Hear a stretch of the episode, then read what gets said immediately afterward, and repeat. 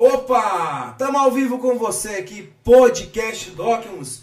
A nossa, eu não sei qual edição, mas já deve ser muitas já, né? A gente tá um tempo já nesse podcast ao vivo com você toda quarta-feira. Toda quarta-feira aqui nosso encontro marcado sem falta, mesmo canal, mesmo horário. E assim, é, já quero convidar você para poder compartilhar esse podcast com todo mundo que você conhece. Pega aí o link do YouTube, tem uma abinha lá embaixo lá do vídeo, tá lá, compartilhar. Você compartilha com todos os seus contatos, todo mundo que você conhece. Você compartilha, chama todo mundo para participar com a gente. E esse podcast também fica gravado. Então você pode enviar sem medo, porque depois que essa live terminar, vai continuar aí para você, disponível para você estar tá acompanhando com a gente. E hoje a gente vai falar de um tema assim muito especial. A gente começa a partir dessa semana a conversar sobre reforma reforma em, em todos os aspectos né, da palavra, nós vamos falar aqui. E é, essa semana, a semana que vem, a gente vai estar conversando sobre isso. E hoje eu quero estar apresentando para vocês nossos convidados. Eu estou aqui com o Pastor River. Pastor River, seja muito bem-vindo. Obrigado, Azaf. Obrigado a todo mundo aí. Valeu, muito bom estar aqui. Fiquei muito feliz pelo convite. Obrigado, pastor. Estou aqui também com a Maressa. Oi. Maressa, seja bem-vinda. Oi, gente. Obrigada. Que prazer estar aqui no podcast. Pastor, e a gente vai falar um pouco sobre reforma é, é, esse mês, né? Porque esse mês a gente relembra, a gente comemora né, a reforma protestante. E assim, é, a reforma protestante foi há mais de 500 anos atrás, certo, pastor? Exato. E muitas pessoas já ouviram falar disso na escola, já, né, lá na matéria de história, né, já, né, receberam essas informações, mas eu queria que o senhor relembrasse um pouco com a gente, contasse o contexto para a gente do que é a reforma, do que, qual que é a importância dela, né, a um marco que ela trouxe. Bom, beleza, bom, vamos lá, né? Vamos falar um pouquinho então sobre, sobre esse movimento né, que foi tão importante para a história da igreja é, naquela época e que veio até nós até os, os dias de hoje. Ah, bom, para falar um pouco sobre a reforma, antes disso, acho que é interessante a gente pensar sobre alguns aspectos. Ah, você já esteve numa casa em que precisou passar por uma reforma? Já, já. já. Quem nunca, né, e a reforma tem algumas características, né? É, geralmente dá muita dor de cabeça, muito trabalho. Às vezes é mais difícil do que construir uma casa do com zero. Com certeza, né? com certeza. Eu já passei por isso. É... E é o tipo da situação que muitas vezes você precisa trocar o pneu do carro com o carro em movimento sabe? Muitas coisas precisavam ser feitas e a reforma ela, ela não aconteceu exatamente ali em 1517, 31 de outubro de 1517, com Martim Lutero colocando ali as suas 95 teses né, ah, nas portas da igreja de Wittenberg. O que ela vem um pouco antes, tá? E aí a gente precisa entender um pouco esse contexto até para que você possa entender tudo o que aconteceu naquele momento, uh, entender o que aconteceu posteriormente e trazer isso para os dias de hoje, dentro disso que nós vivemos hoje. Sabe por quê? Porque essa reforma é algo que ela não para. Ela está, em continua, está continuamente acontecendo, ocorrendo uh, nos dias de hoje, porque a igreja vai evoluindo juntamente com a humanidade que vai evoluindo também. E aí, uh, eu acho que é interessante a gente falar que o que culmina com essas 95 teses ali, Martinho Lutero tomando essa decisão, é, que na verdade se levantando contra a venda de indulgências, tá? que era uma determinação do Papa, porque eles estavam num momento em que eles precisavam levantar recursos para a construção da maior obra da Igreja Católica, que era exatamente a Basílica de São Pedro, é, ali em Roma. É, e é, para fazer essa obra você precisava de muito recurso. Então começou-se a fazer isso. E aí, quando dá início a, a, a, esse movimento ali da venda de indulgências, a venda de perdão de pecados, em que as pessoas podiam comprar, é, pagar um valor e ter os seus pecados perdoados para o resto da vida, ou pecados perdoados por um determinado período. Então chegou-se a, esse, a essa situação. Ah, só que antes disso acontecer, já havia um movimento anteriormente em que as pessoas sentiam que algo precisava ser feito. E se a gente recuar um pouco na história, e vamos pegar um pouco tempo, tá? Vamos recuar só 100 anos, a gente tem ali em 1500 é, 1413, acho que é em torno disso, a gente tem uh, exatamente uma situação em que a gente tem John Hus, é, em que está sendo queimado numa fogueira tá? Porque ele exatamente fez a mesma coisa. Ele se levantou contra várias situações que estavam acontecendo. Antes de Lutero. Antes de Lutero, antes 100 de anos. Lutero. Antes de Lutero. Ele tem uma frase que é muito famosa, ah, no momento em que ele estava sendo ali queimado em praça pública, ele diz: Hoje vocês estão queimando um ganso, mas daqui a um tempo o Senhor levantará uma águia que vai mudar toda a história da humanidade. Uh, ele estava já profetizando naquele momento da sua morte, ele já profetizava aquilo que iria acontecer, que era exatamente o que Lutero iria estar tá dando início, startando naquele momento. Uh, e isso tudo, quando a gente, né, o que, que, promove tudo isso? É porque na verdade Hus ele teve contato uh, com uma outra pessoa, né, na Universidade de Oxford, na Inglaterra, que era exatamente Wycliffe. É, Wycliffe ele era professor ali e ele começou a dar aula para os seus, ele começou a trazer para os seus alunos algumas ideias de que de algumas reformas. A gente não usa esse termo, não era esse o termo que se usava, mas via que precisava algumas coisas serem feitas. Uma das coisas que ele dizia, inclusive, era que uh, ninguém poderia, né? A gente precisava levar a Bíblia para as pessoas. Todo mundo tinha que ter a Bíblia na sua língua, tanto que ele traduz a língua, né? A Bíblia uh, exatamente ali para as pessoas, para que elas possam é, podia, pudessem ter acesso à palavra foi uma das de primeiras Deus. traduções, não foi, pastor? Foi, foi é, exatamente. Porque até então se tinha a Bíblia em latim. Né? A, a, a Bíblia estava em latim, as, as celebrações eram feitas em latim. Só o Papa tinha acesso, né? É, o, na verdade, não só o Papa, mas na verdade o, os sacerdotes que estavam uhum. ali, né, os padres que estavam ali fazendo, né, estavam liderando ali aquela, aquela celebração, é que eles faziam tudo aquilo em latim, e então é, só eles entendiam. O povo não conseguia entender. Então tudo que vinha eles precisavam simplesmente aceitar. É, e isso foi o, o eu posso dizer para você que foi assim a maior estrela da reforma. Ela começa muito antes de Lutero que foi quando Wycliffe ele traz essas ideias e ele vai trazendo essas ideias para outras pessoas também. A gente tem então John Hus que faz isso, né? John Hus que faz isso, ele, ele declara essa palavra ali, é, ele é chamado para poder negar aquilo que ele estava falando, a pregação dele, e ele diz com bastante veemência, fala assim, eu não abro mão disso, eu não nego. E por pastor, conta disso ele vai para Isso foi há quase 500 anos atrás, né, pastor? Mais de 500. Mas assim, quando a gente olha para isso, né, pessoal, uma coisa que é interessante é o quão atual é essa questão da, da, do amor à palavra que nós precisamos ter. Não é algo assim que é de hoje, né? A gente olha para os reformadores, a gente olha para Martin Lutero, né? E a gente vê como é, o amor à palavra, né? A, a, a, sede pela palavra, né, pastor? O caso de uma reforma, né? Queria que o senhor falasse um pouco sobre isso. Essa sede da palavra que estava em Lutero tem que estar dentro de nós também. Sim, é, e é por isso que eu estou citando esses homens, porque essa sede pela palavra, é, a gente fala muito de Lutero, mas esses homens antes, né, que foram predecessores ali de Lutero, esses homens tinham um amor tão grande pela palavra que estavam dispostos a dar sua própria vida pela palavra. Eles, quando eles, eles começam a declarar isso, gente, a salvação vem pela fé é, e não por obras, não se pode comprá-la, não se pode ter outro acesso que não seja né, através desse caminho que foi estabelecido por, pelo Senhor Jesus Cristo ali na cruz do Calvário, em que por intermédio da cruz, do sacrifício de Jesus, pela graça dele, nós alcançamos a salvação. Porque nós entendemos que então a, o castigo que nos traz a paz foi colocado sobre Jesus aquilo que o próprio profeta Isaías declarava.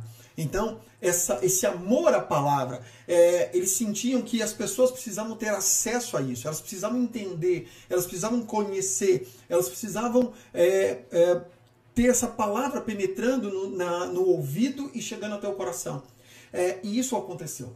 Porque antes dessa reforma, a gente começa a ter algumas guerras, algumas situações que vão acontecendo de conflitos de pessoas que vão de comunidades que começam a ter acesso à palavra e elas começam a não aceitar mais aquele julgo que a Igreja Católica naquele momento estava colocando sobre as pessoas.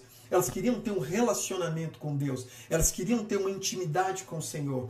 Então elas começam a agir dessa forma. Elas começam a pegar essa palavra que foi traduzida para a língua delas e elas começam a fazer isso. Elas começam a viver essa palavra. Então, a gente está falando de Idade Média, né? Sim. A gente está falando de Idade uhum. Média, sistema feudal. Então tudo isso acontecia ali e as pessoas estavam vivendo ali juntos, né, na sua comunidade, é, esse, aquilo que a palavra trazia.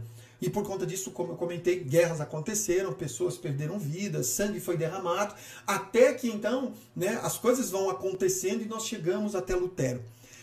Mas eu acho que tem uma outra coisa que a gente pode aproveitar para falar, é que Deus ele está movendo na sua igreja, mas ele move também toda a sua criação é, é um momento em que na história da humanidade a gente tem um momento do renascimento. tá? ou a renascença.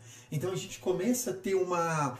Uh, algo que antes era só a Igreja Católica que dominava, a gente começa a ter agora uma ação fora da Igreja Católica, em cima das artes, da política, da economia. Então a gente tem todas essas áreas sendo influenciadas por esse pensamento da Renascença. E aí vem esse pensamento né, movendo a sociedade e a igreja, como não estava fora disso, né, dentro desse contexto também, começa a trazer essas ideias. E não por acaso, dentro dessas ideias, começou -se a falar, cara, por que, que a gente não pode ter a palavra? Pastor, eu quero pegar esse gancho que o senhor falou aí, porque aqui na nossa tela, não sei se o pessoal de casa consegue ver a nossa tela aqui, tem cinco frases, cinco setinhas que puxa da palavra reforma. Tá lá, ó, sola gratia, sola fide, sola Cristo, sola deu glória, sola escritura. Queria que o senhor falasse um pouco sobre essas cinco solas pra gente. Então tá bom, né? A terceira vez que eu falo isso. Aí eu volto na história, mas vamos, vamos falar dessa parte. Eu acho que é, acho que é interessante sim. Né? Vamos, eu, eu, só trouxe esse um pouco dessa história, desse contexto, uhum. para que a gente pudesse mergulhar e entender tudo que estava acontecendo em volta de Martim Lutero, ah, quando ele decide colocar essas 95 teses e ali dar início a esse movimento da reforma. Algo interessante sobre as solas é que quando ele coloca essas 95 teses, são 95 teses contra a indulgência. Tá? Em comprar indulgências, a venda de indulgências, é, ainda você não tinha todas essas solas. Tá? Isso não estava muito claro ainda na cabeça ali de Lutero. Ele, ele fez isso meio que num rompante. E então ele começa ali naquele momento a ser questionado, ah, tudo isso chega até o Papa da época, que era Leão X, isso chega para ele, ele precisa pegar uh, ele é chamado e fala, cara, você precisa negar tudo isso aqui que você colocou. E aí ele não nega, porque ele passa uma noite e eu vou chegar na sua, vou responder isso que você está falando. Mas é interessante a gente ver que ele passa uma noite de muita angústia, porque ele foi chamado e, e disseram para ele, ou você, você precisa negar tudo isso. E ele fala, eu preciso de um tempo para pensar. E naquela noite ele chega a um ponto que ele mesmo comenta né, depois. Ele diz que é como se o próprio diabo estivesse dentro do quarto dele ali, tamanha a opressão que ele estava vivendo. Mas ele chega à conclusão: eu não posso negar. E então ele volta novamente diante daquela reunião e ele diz: Olha, se vocês me provarem pela palavra do Senhor que o que eu estou dizendo está errado, eu estou pronto para abrir mão. Mas se vocês não fizerem, eu não vou negar. Eu não vou é, voltar atrás, eu não vou renunciar às minhas palavras. E ali, né, logo depois, acontecem algumas situações e ele então é sequestrado na volta para casa.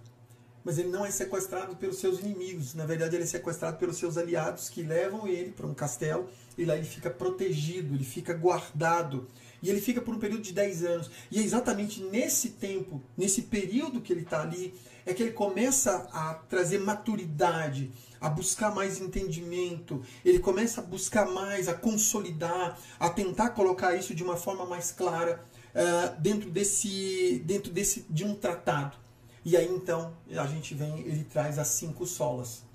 E aí ele vem trazendo exatamente das cinco solas em que ele coloca aqui. A gente, uh, eu posso dizer que a primeira, vamos colocar assim por assim dizer, né, que eu gosto, tá? Uh, a primeira é sola a escritura. Porque a escritura é tudo. E por que, que a escritura passa a ser tão importante? Porque naquele momento a, a Igreja Católica da época ela anunciava tá, que a Bíblia não era o mais importante. O mais importante era a tradição. A tradição era mais importante do que a Bíblia, era mais importante que a palavra. A, a tradição que a igreja colocava. Ou seja, a, que o Papa era infalível. Então ele, ele trazia algumas coisas e falou assim, cara, tudo é só pela Escritura. Se a Escritura diz, é assim que tem que ser. Então, a primeira né, eu, coloco, eu gosto de colocar a primeira é a de escritura. Depois a gente tem sola fide, só a fé. Então, a fé é a razão de tudo. Mas a fé, é, o próprio apóstolo Paulo, no livro de Romanos, ele traz bem claro isso, né? Que a nossa fé, ela tem que ser ali em Cristo Jesus. Porque ele é que fez com que fosse desviado de nós sabe, toda a ira de Deus, o castigo de Deus sobre o pecador, sobre o filho da desobediência, sobre aquele que toma a decisão de não andar no caminho do Senhor é, ou andar no pecado, tudo isso é desviado através da fé. E a fé em quem? Sola Cristos. A fé em Cristo Jesus. Ele é, ele é a consolidação de tudo aquilo, ele é a essência, ele é a razão, ele é tudo. Jesus é tudo. Então, ah, com ele nós morremos, Por intermédio do batismo, nós morremos com Cristo e se morremos com Ele, também vivemos com Ele na sua ressurreição.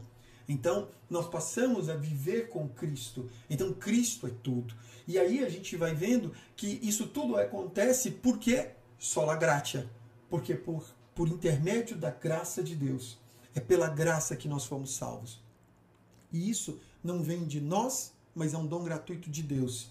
Não vem pelas obras, porque nós por intermédio da graça nós alcançamos essa salvação, da graça de Jesus. Nós fomos salvos. Nós fomos salvos não pelas obras, mas para boas obras. Nós fomos salvos com esse propósito. E quando nós fazemos tudo isso, ou seja, tudo que nós passamos a executar, a realizar por conta da graça do Senhor que está em nós, tudo isso é pela é só é, para Deus, para que o Senhor seja glorificado, para que Deus seja glorificado, para a glória do Senhor.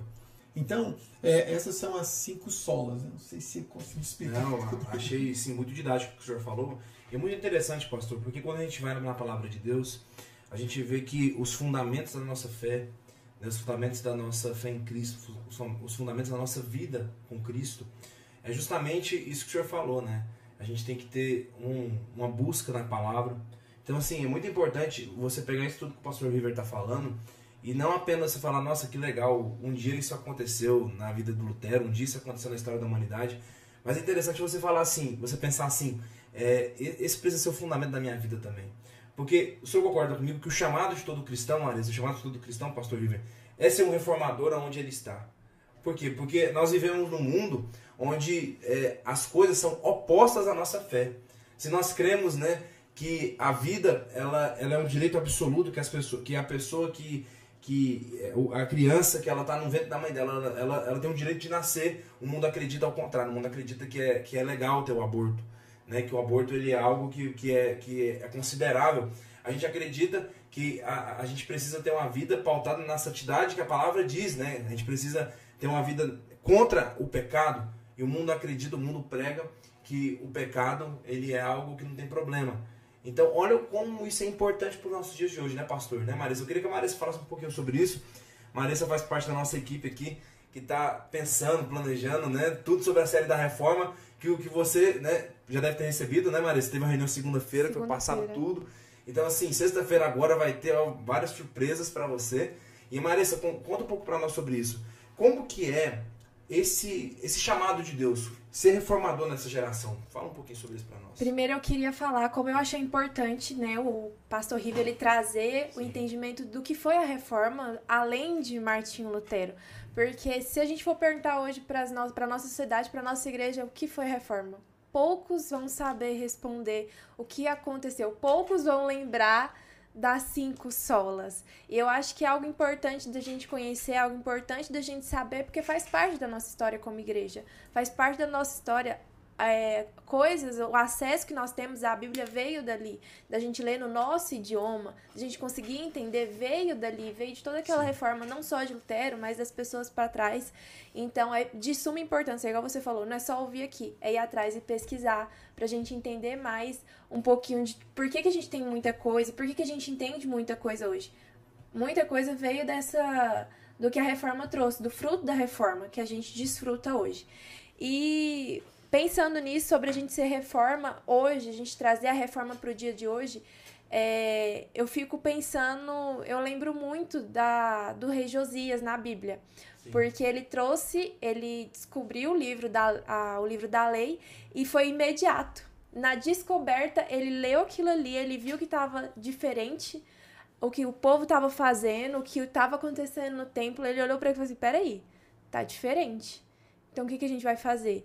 Ele reformou todo o templo, ele destruiu todas as coisas. Ele retirou os altares que tinham. Ele queimou todos os altares que não era para Deus, ele fez uma destruição, ele foi um reformador. E hoje, se a gente for olhar para nossa sociedade, a gente chega na mesma conclusão. Não tá igual. Você trouxe a questão do, abor do aborto, né? Hoje eles estão querendo fazer saúde pública. Aborto é questão de saúde pública. Peraí, não é isso. Como é que tá na Bíblia? Quais são os outros assuntos que a gente olha e a gente vê que a sociedade está indo contra o que está escrito na Bíblia?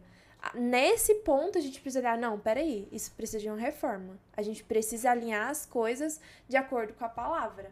A gente precisa ser igual o rei Josias foi.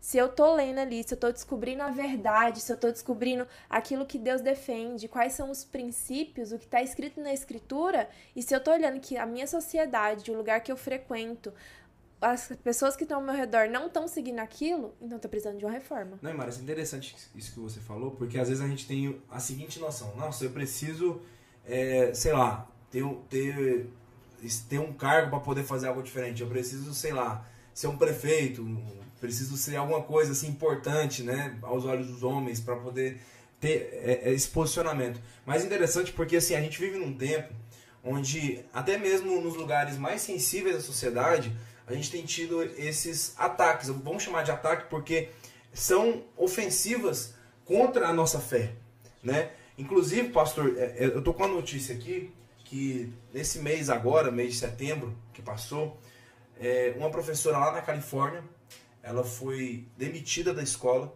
porque ela se negou a ler, a ensinar livros que continham ideologia de gênero para as crianças, certo?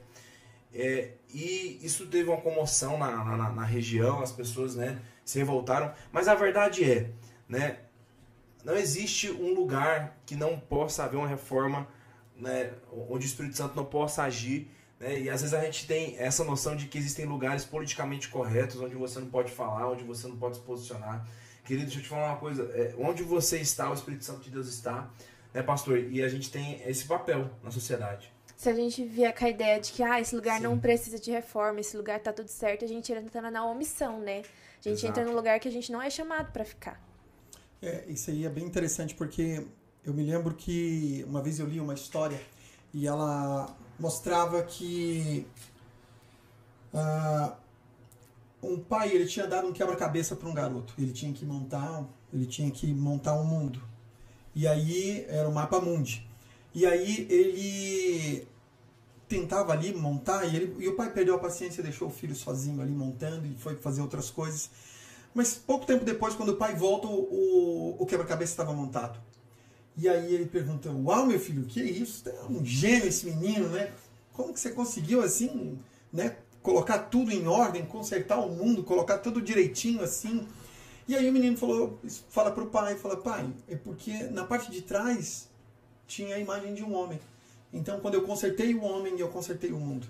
Sabe? É exatamente isso que, vocês, que, que a gente está falando aqui agora. Às vezes a gente começa a achar, pensar que, cara, eu preciso mudar o mundo. Mas quando eu estou mudado, quando eu sou transformado, quando essa reforma começa em mim, sabe? Eu consigo sim fazer a diferença. Ah, a primeira reforma, ela precisa acontecer no coração do homem. E a, e a reforma, juntamente com as cinco solas, ela precisa entrar no coração, sabe, uh, do homem. Porque todo homem nasce pecador. Todo homem nasce no pecado. É, isso está muito claro na palavra. Porque todos pecaram todos carecem da glória de Deus. Porque todos foram destituídos dessa glória de Deus. Então todo homem nasce pecador por conta de Adão. Porque ele foi aquele que fez, permitiu com que o pecado entrasse no mundo e juntamente com o pecado operasse também a morte. Mas quando o homem ele, ele aceita essa reforma dentro de si, ou seja, porque o que é a reforma? A reforma é você trazer de volta a composição original. Você concorda que você constrói algo, uma casa, por exemplo, mas com o passar do tempo, à medida que você vai convivendo, as coisas vão acontecendo, começa a sofrer as intempéries, chuva, sol, calor, frio, tudo isso vai acontecendo, as coisas vão saindo da sua ordem, né? As coisas vão se perdendo ao longo do tempo. Então chega um momento que você precisa parar tudo e fazer uma reforma. Você precisa, às vezes, trocar o piso, repintar novamente a parede, trocar, às vezes, a fiação, permitir com que toda a parte elétrica seja trocada para que a, a luz chegue com mais intensidade, para que as, a, as paredes, as colunas fiquem firmes, para que a casa não caia. Então você precisa fazer tudo isso. E é exatamente isso que acontece quando o homem, ele, ele então tira os olhos ali do mundo ele começa a olhar para Cristo, ele começa a olhar para o Senhor. Dentro do seu interior, ele começa a sentir uma necessidade, um vazio. Ele fala: Cara, eu preciso ter esse encontro com Jesus. E como é que ele chega nisso? Quando, nós, quando ele começa a ouvir alguém pregar o Evangelho. E o que é o Evangelho? É quando alguém chega a você e lhe dá uma boa nova. E qual é essa boa nova? É de que, olha, meu irmão, tudo que você está vivendo, toda essa dificuldade, todo esse vazio, todos esses problemas que você está vivendo, existe uma solução, existe uma saída, existe uma resposta. E essa saída, solução e resposta é Cristo Jesus. E então ele começa a ter esse contato com Jesus, e ele começa a sentir esse desejo por Jesus, e aí então ele é transformado. Por quê? Porque ele começa a abrir a porta da casa dele, a porta do seu coração, para que Jesus entre. Não por acaso Jesus é o carpinteiro de Nazaré. E uma das, das atribuições de um carpinteiro, porque hoje a gente pensa muito o carpinteiro como alguém que era um marceneiro, né? Uhum. Não, ele fazia carpintaria. Ele reformava a casa, ele construía a casa, inclusive, tá? Ele fazia móveis. Então, o carpinteiro era alguém muito importante naquela época na sociedade de Jesus, porque ele fazia todo esse trabalho e ele ele aprendeu esse ofício, mesmo Jesus sendo Deus, homem, mas ele aprende esse ofício porque alguém tomou essa iniciativa de fazê-lo. José, sendo pai adotivo de Jesus, né, trouxe Jesus ali, ele falou, cara, Jesus é meu filho, ele está aqui no meu coração. José permitiu que Jesus entrasse no seu coração e não apenas na sua casa. E ali ele então transmite a Jesus tudo aquilo que era necessário para que ele se tornasse é, realmente conhecido como filho de José. Então ele se torna um carpinteiro. E aí, quando você permite que esse carpinteiro entre no seu coração, essa reforma começa. E aí, Azaf, Marissa, o que, que vai acontecer? Essa reforma que aconteceu dentro de mim, eu não consigo mais guardá-la só para mim. Eu começo, sabe, a olhar, eu começo a, eu começo a fazer mais coisas. E uma das, uh, uma da, dos benefícios da reforma é, embora a gente fale muito da parte teológica, doutrinária, moral, sabe, mas há uma ação social também. Sim. Houve uma ação social muito forte naquele momento ali da história da humanidade, é, nos lugares onde houve a reforma. Tá? É, e aí você começa a ver justiça social, você começa a ver que ah, as pessoas começam a trabalhar, a alcançar sabe, resultados, elas começam a alcançar aquilo que ela não é mais explorada simplesmente por uma outra pessoa, mas ela consegue ter viver com dignidade.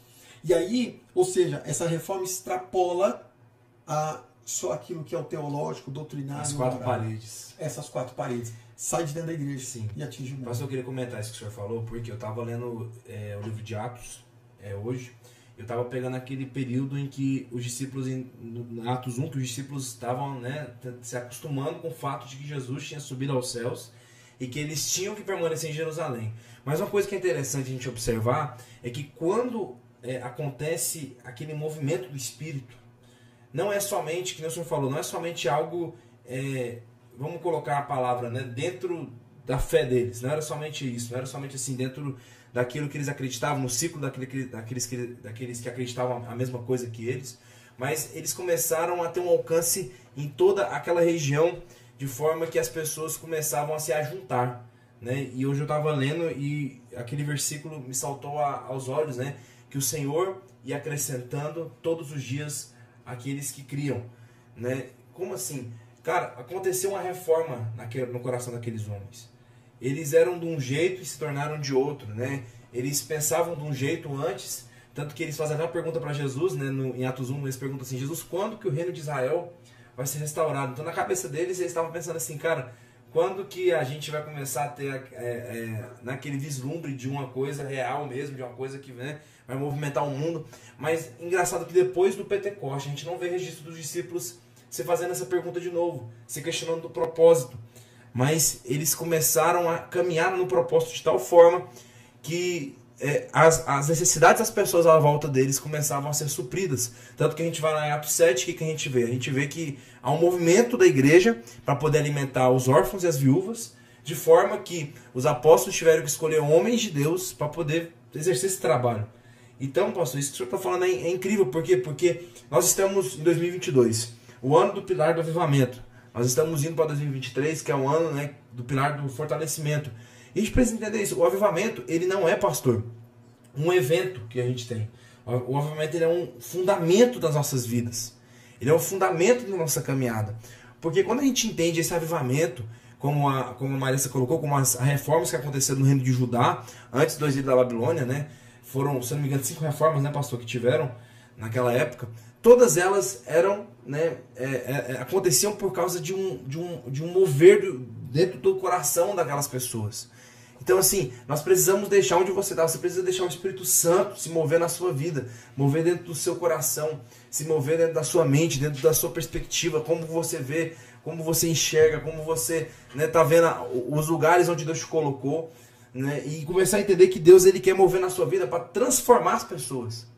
Né? E, e, pastor, é uma coisa interessante, eu queria que o senhor até falasse um pouco mais sobre isso, sobre essa transformação social. Porque é, esse projeto da reforma nós vamos ter algumas coisas né, nesse sentido. Sim, nós vamos né, ter. Que vão né, ser apresentadas para vocês. E é importantíssimo a gente pensar nisso também, né? No que as pessoas estão precisando e que a gente possa também apresentar para elas. Eu achei legal que o pastor trouxe sobre a priori, é, não a prioridade, mas o quão importante é essa reforma pessoal primeiro, para que a gente saia para a sociedade. E se a gente for pensar, todos os dias a gente precisa de uma reforma, porque legal a comparação que o pastor trouxe, né, da casa. Um reformado ele não é um inovador. Ele não vai colocar coisas novas, ele vai reformar para voltar ao original, como o pastor disse. Então, se todos os dias eu tô ali, no, durante o meu dia vão ter muitas coisas que vão ser estragadas. O mundo vai trazer muitas coisas. A gente vai passar por momentos durante o nosso dia que vai tirar uma lasquinha ali, fere uma parede, tira pintura, racha alguma coisa, mas que no final do dia eu preciso de me lembrar de voltar e ter uma reforma ali, de voltar para a palavra, de voltar para a cruz e ter o meu momento de reforma com Cristo, de deixar Ele entrar e me reformar todos os dias, porque todos os dias a gente vai precisar dessa reforma para que assim a gente faça com que essa reforma chegue na nossa sociedade. É como se a gente conhecesse um pintor muito bom, um carpinteiro muito bom, que fizesse uma reforma muito boa dentro da nossa casa e a gente olhasse para a casa do vizinho e falasse assim: ó, vizinho, conheço um reformador, eu conheço um pedreiro, eu conheço um carpinteiro que vai te dar a solução que você está precisando. E o cara é Jesus Cristo. É como se a gente fizesse isso na nossa sociedade. Uma coisa também que é interessante, e, e vou responder essa questão aí que você colocou até pra gente, é, sobre a questão do, do aspecto social, Sim. né, de como isso extrapola as quatro paredes da igreja, né, de como isso atinge o mundo e tudo aquilo que está à nossa volta.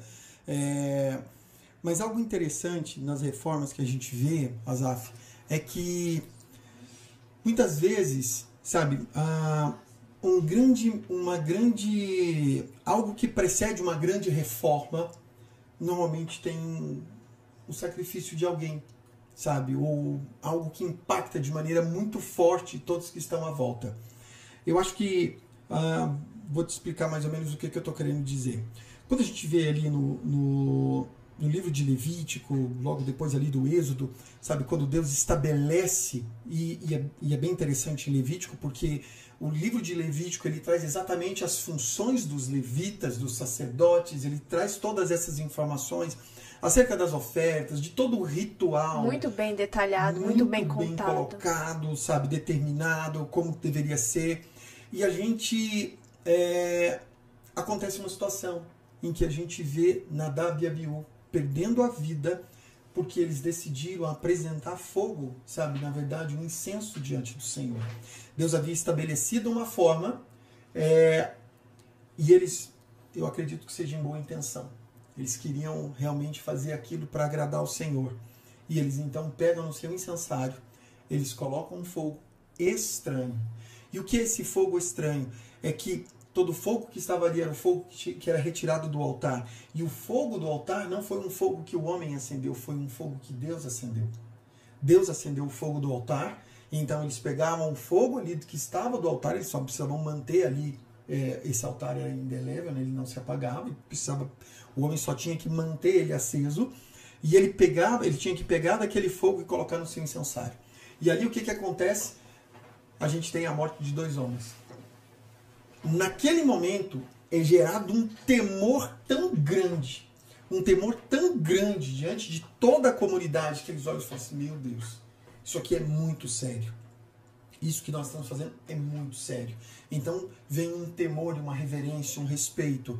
Depois a gente tem uma outra situação que acontece também quando você pega, quando Davi está trazendo a arca de volta para Jerusalém, né? E, e, a arca estava sendo retirada da casa de Abinadab. E um dos filhos de Abinadab, e a arca tinha passado 20 anos ali, e Abinadab era um sacerdote também, um levita. E aí, quando essa arca está sendo retirada de lá, eles colocam num carro, no, eles chamam de carroção, ou numa carroça, num carro novo, e a arca ali, os bois tropeçam, eles pensam que a arca vai cair, e o que que Uzá faz? Uzá coloca a mão na arca, por uma irreverência, e Uzá perde a vida. Imediatamente um grande temor né, sobre o coração de todos. Então eles decidem deixar a arca lá quietinha, lá na casa de Obed-Edom. Ah, a gente vê isso acontecendo também quando a gente vai para o Novo Testamento. Você vê que ah, Pedro está ali naquele momento, toda a comunidade reunida, todo mundo ali, e de repente a gente tem ah, uma nova morte. Ananias e Safira perdem a vida. E quando isso acontece, é gerado um temor. Todos então passam a ter uma grande reverência, um grande respeito, um grande temor. É, e com isso você vê essa, essas histórias, sabe? E a mudança que isso acontece é, em cada um desses lugares. Com a morte de Nadab e Abiú, você tem todo o sistema levítico, tá? É, do sacerdócio levítico implantado. Ah, com a morte de Uzá, você tem todo esse sistema ali do templo que é colocado também, que vem Davi, depois Salomão, no templo. Né? E com isso, quando isso acontece também ali com, com Pedro, você tem todo o respeito para esse novo sistema que está sendo colocado. Por que, que eu estou falando disso? Estou falando de morte e dessas mudanças.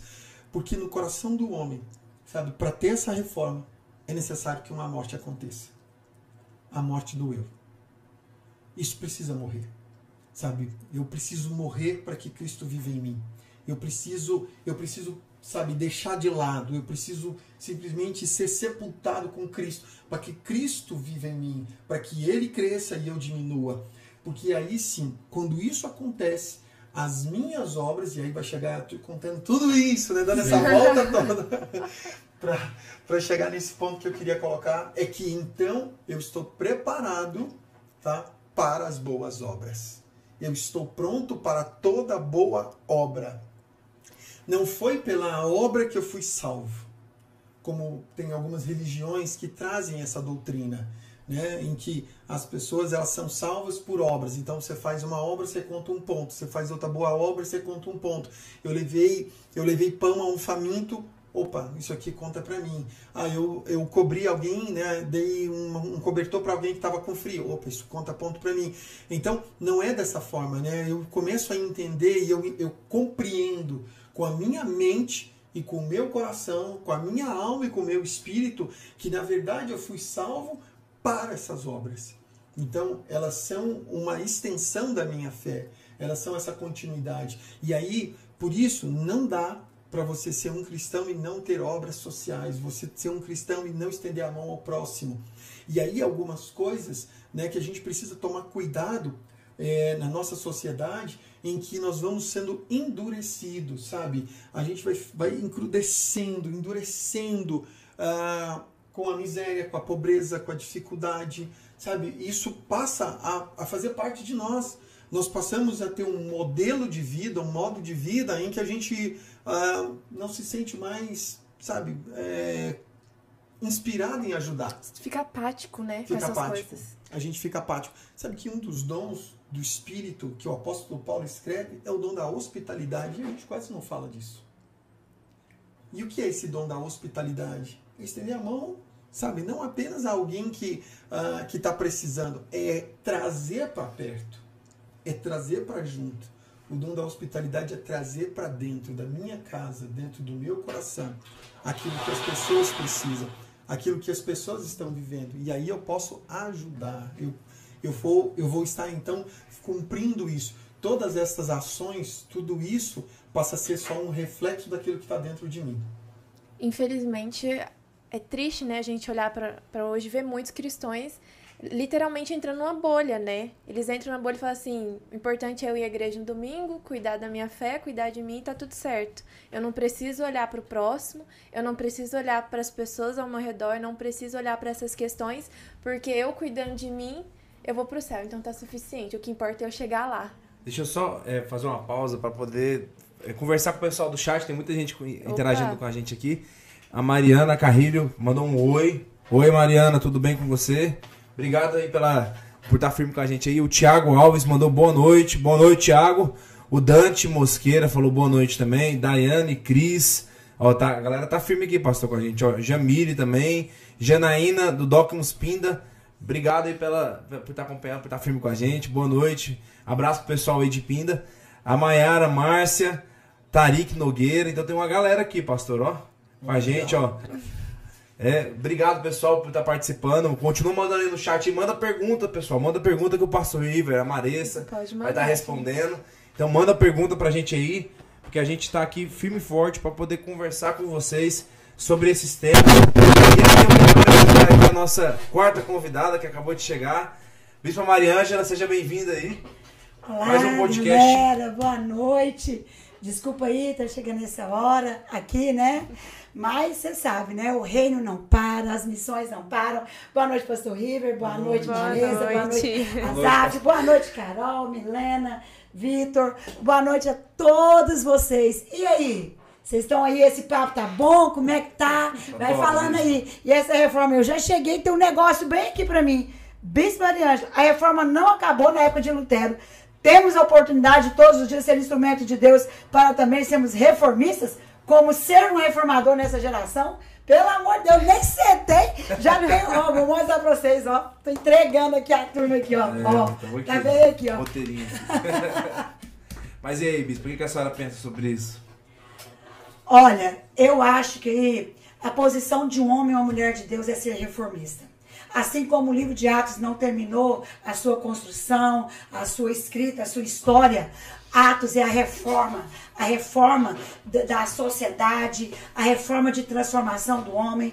Atos é a reforma feita por homens que não são um homem Deus como Jesus.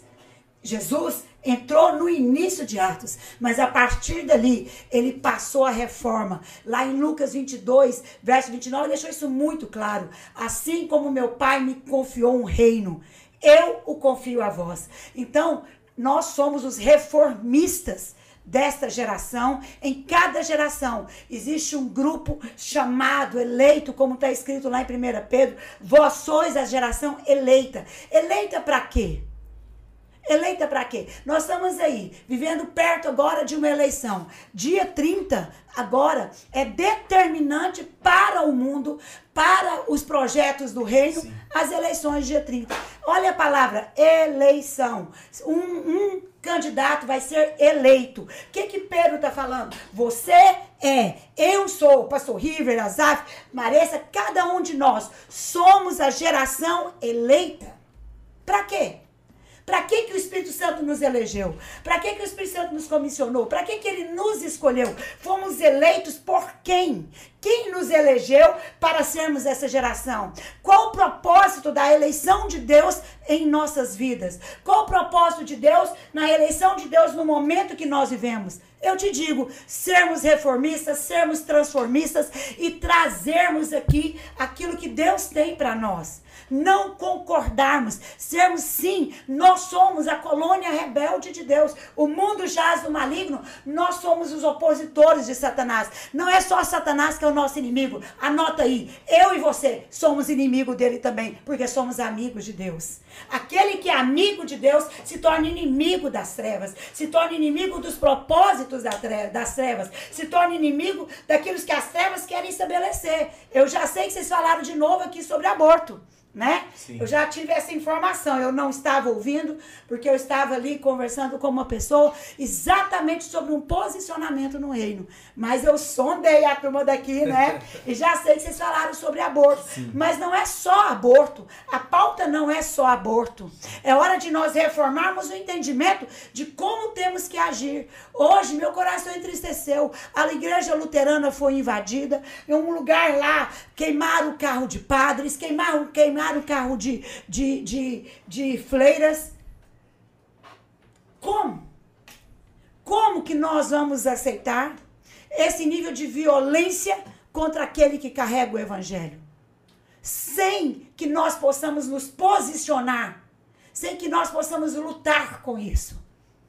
Se nós somos uma voz que não ecoa, se nós formos uma voz que ninguém ouve, como que podemos representar aquilo pelo qual fomos eleitos. Nós somos eleitos para representar Cristo, Cristo, nós somos eleitos para falar do reino, expandir o reino. Nós somos eleitos para falar de quem é o Pai, de quem é o Filho, de quem é o Espírito Santo. Nós somos eleitos para revelar a Trindade.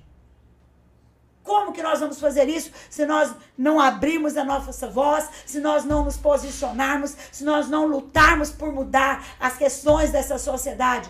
Como podemos aceitar isso? Forma ela acontece quando nós nos posicionamos como reformadores. Quantos antes de Lutero tiveram entendimento de Lutero?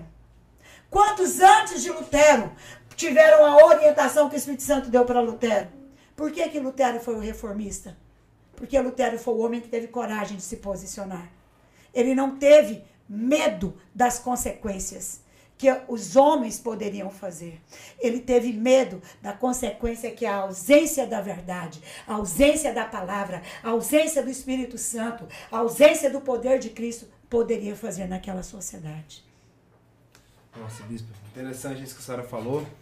E eu não sei se, se a senhora vai querer tocar muito nesse assunto, mas a gente colocou aqui na nossa pauta falar de um assunto que é uma coisa que acontece nesse mês também, que é o Halloween né? Sim. E eu trouxe alguns dados aqui pra, que são, para mim, são um pouco preocupantes, que falam um pouco do Brasil. É, no Brasil, nos últimos, é, nesse último mês, desde o começo de outubro, as vendas de fantasias, de tipo assim, coisas que tem a ver com Halloween, estão crescendo muito, né? E na região lá de São Paulo cresceram mais de 30%.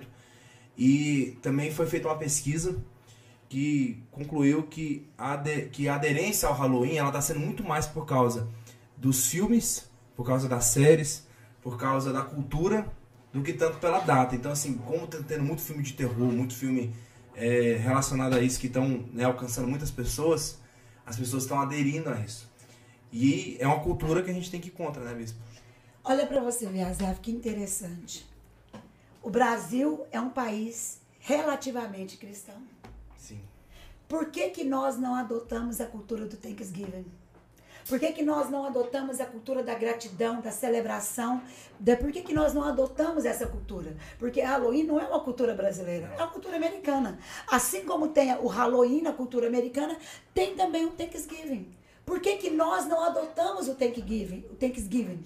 Por quê? A ação de graças, ser grato, grato pela vida, grato pela paz, grato pela liberdade, grato pela família, grato pela igreja, grato pela cruz de Jesus Cristo, grato pela ressurreição de Jesus Cristo, grato por podermos chamarmos Deus de Pai e ou sabermos que Deus nos chama de filhos, gratos porque quando nós estamos em angústia, quando nós estamos em aflição, a palavra de Deus diz que Deus Deus é socorro presente na nossa angústia. E eu tenho certeza que todos que estão aqui, todos que estão me ouvindo, já passaram por momentos de aflição, de angústia e encontraram o Senhor, encontraram a paz que excede todo entendimento, encontraram um caminho em meio à, tribulação, em meio ao, ao, ao momento onde se encontrou ali confuso, sem saber o que fazer, encontrou respostas que não tinham, viu a mão de Deus se movendo no sobrenatural. Por quê? Por que, que nós não levamos? Vamos? Por que, que nós, em vez de apoiarmos isso aí, por que, que nós não fazemos o dia de Thanksgiving na escola, o dia de Thanksgiving nas nossas redes sociais,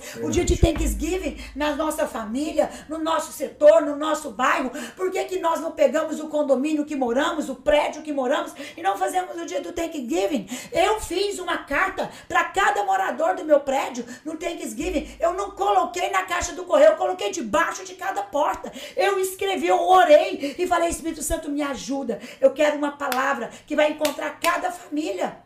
Eu coloquei lá, eu coloquei até sobre apartamento que estava vazio. Muito tempo depois, o morador veio até mim e falou comigo assim: Pastora, porque eles me chamam de pastora no meu prédio. Pastora, eu encontrei sua carta que você deixou o ano passado. E ela me encontrou no momento em que eu precisava. Sabe por quê? Nunca haverá um momento que Deus vai chegar atrasado na vida de alguém ou que a palavra de Deus vai voltar vazia. Por que, que nós estamos legalizando essa cultura? Por quê?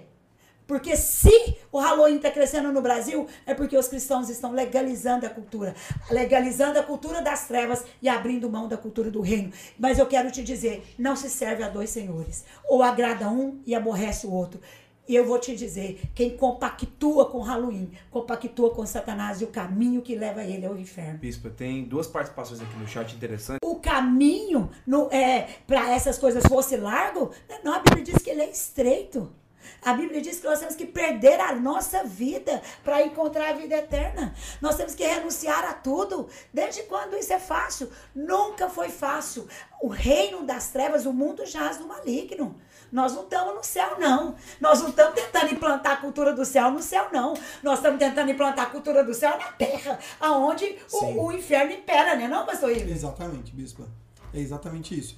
E assim, o que a gente, é, até dentro dessa notícia que o Azaf trouxe, né, o que a gente percebe é que uh, o comércio deseja isso também. Né? Ele começa a incentivar. Exatamente por quê? Porque ele se beneficia uh, com o aumento do faturamento. Então é mais dinheiro entrando no caixa, então, opa, vamos, vamos divulgar isso, vamos fazer isso.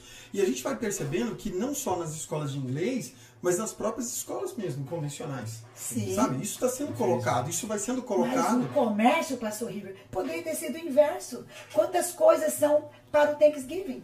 Olha as mesas de Thanksgiving americana. E não tem. Elas enchem os nossos olhos. Eu encho meus olhos com aquele negócio. é comércio a direção do comércio, somos nós que deveríamos ditar e não as trevas. A presença de Deus, e sem ser pactado, você tem que arrupiar, é com a presença de Deus, não é com cena de terror, não. É que uma coisa que a gente percebe é que assim, ó, isso tudo faz parte ah, de um projeto maior. A ideia é exatamente essa: destruir os valores cristãos. A família é um valor cristão. Sim. Os valores cristãos, o Thanksgiving, quando a gente vê eles retratados no filme, você percebe claramente a maneira como é retratado o Thanksgiving. Normalmente as pessoas não voltam para casa, estão longe das suas famílias, é só um feriado qualquer. E quando é o Halloween, não, é algo bem celebrado, colorido, vistoso, bonito, atrativo. alegre, atrativo. Então, isso tudo faz parte desse projeto sabe? Que a gente percebe sim que a destruição... são mais prudentes do que o da luz, né, pastor? Bispo, eu não vou dizer eles elaboram prudente. melhor. Exato. Eles, eles enfeitam casas, enfeitam Eles são mais ágeis que os filhos da luz. É, mas na verdade essa agilidade, ela, ela é porque nós permitimos que esse espaço é dado. Sim. Nós damos esse espaço. Sim. Porque assim, quantas, em quantas famílias que estão hoje aqui, nos ouvindo aqui agora, tem um período de oração em família? Quantos aqui são, né, que estão nos assistindo aqui agora, que são casados, que têm um período de oração com a sua, com seu cônjuge ou com seus filhos? Sabe, a gente percebe que isso é difícil, ah, é muito complicado, ah, isso dá trabalho, agora eu tô com dor de cabeça. Ou seja, tudo aquilo que as trevas pode fazer, é, as pessoas aceitam. Pastor, eu conversei com uma família semana passada sobre exatamente isso, sobre como adorar a Deus fazer um altar de adoração no seu lar. E aí é toda desculpa era, não tem tempo para isso, não tem tempo para aquilo. Aí eu falei, então você vai fazer uma, uma, uma pesquisa dentro da sua casa, verdadeira, e vai me falar. Quanto tempo seus filhos, seu marido e você passa no celular individualmente, mas ao mesmo tempo. E aí ela observou que eles ficaram três horas cada um no seu celular. Três horas, 180 minutos, cada um no seu celular. Mas eles não tiveram desses 180, 30 minutos para fazer um altar a Deus no seu lar. Eu te pergunto, para onde que essa família vai? Acho que a gente pode aproveitar esse tema da reforma que nós estamos trazendo aqui. É, e como a gente está falando de reforma, talvez seja o momento de reformar algumas coisas dentro da família. É, tem algo que sempre foi um alvo de oração da, da, da nossa família. Ah, nós oramos pelos nossos relacionamentos. Porque o que, que acontece?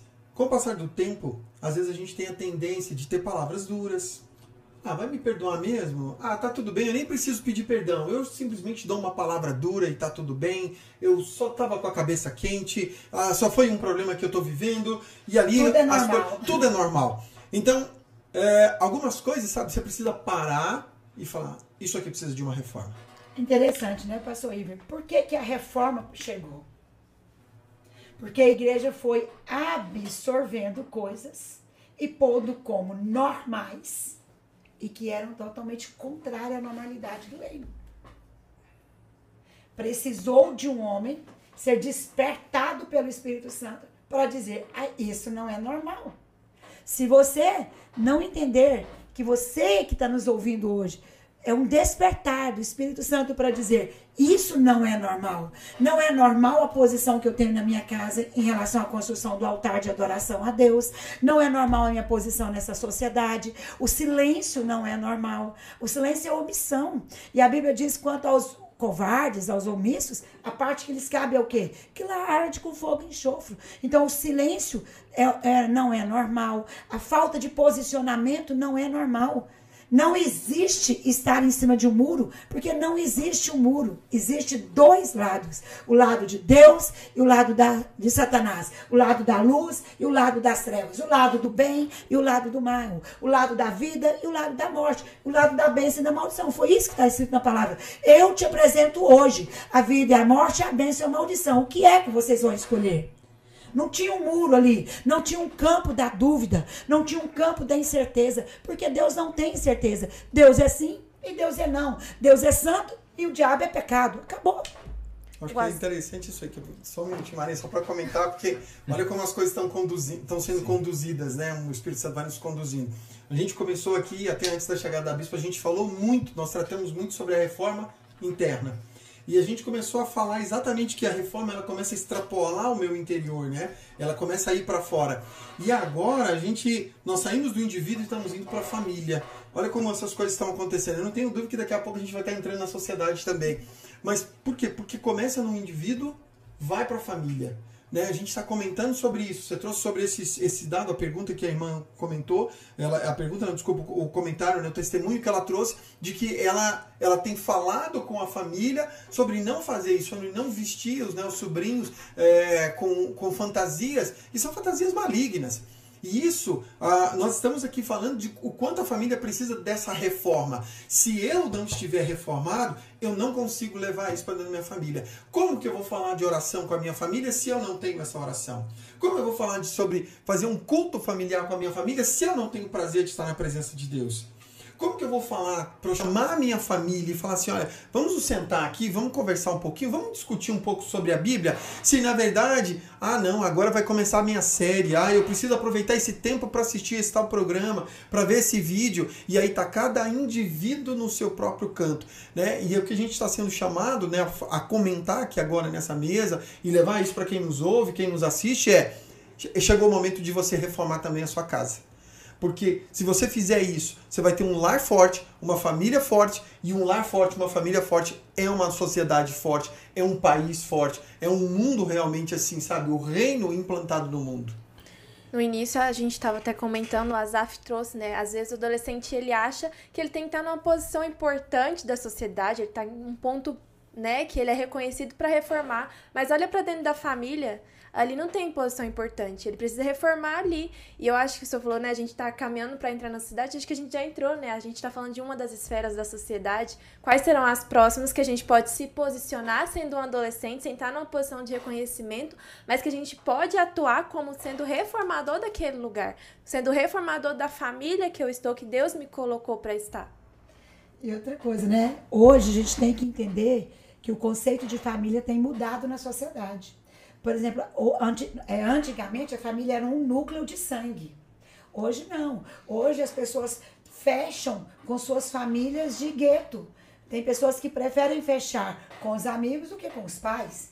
Preferem fechar com o grupo da escola, com o grupo de futebol, com o grupo do esporte, com o grupo de, de viagens, do que fechar com a família. Tem pessoas que preferem passar o aniversário viajando com um grupo de amigos do que passar a celebração da sua própria vida com aqueles que gerou a sua vida e que trabalhou para que eles pudessem estar onde eles estão hoje. Então, hoje, o que é família para essa sociedade? Porque isso que é família, que, as, que os conceitos das trevas vêm mudando.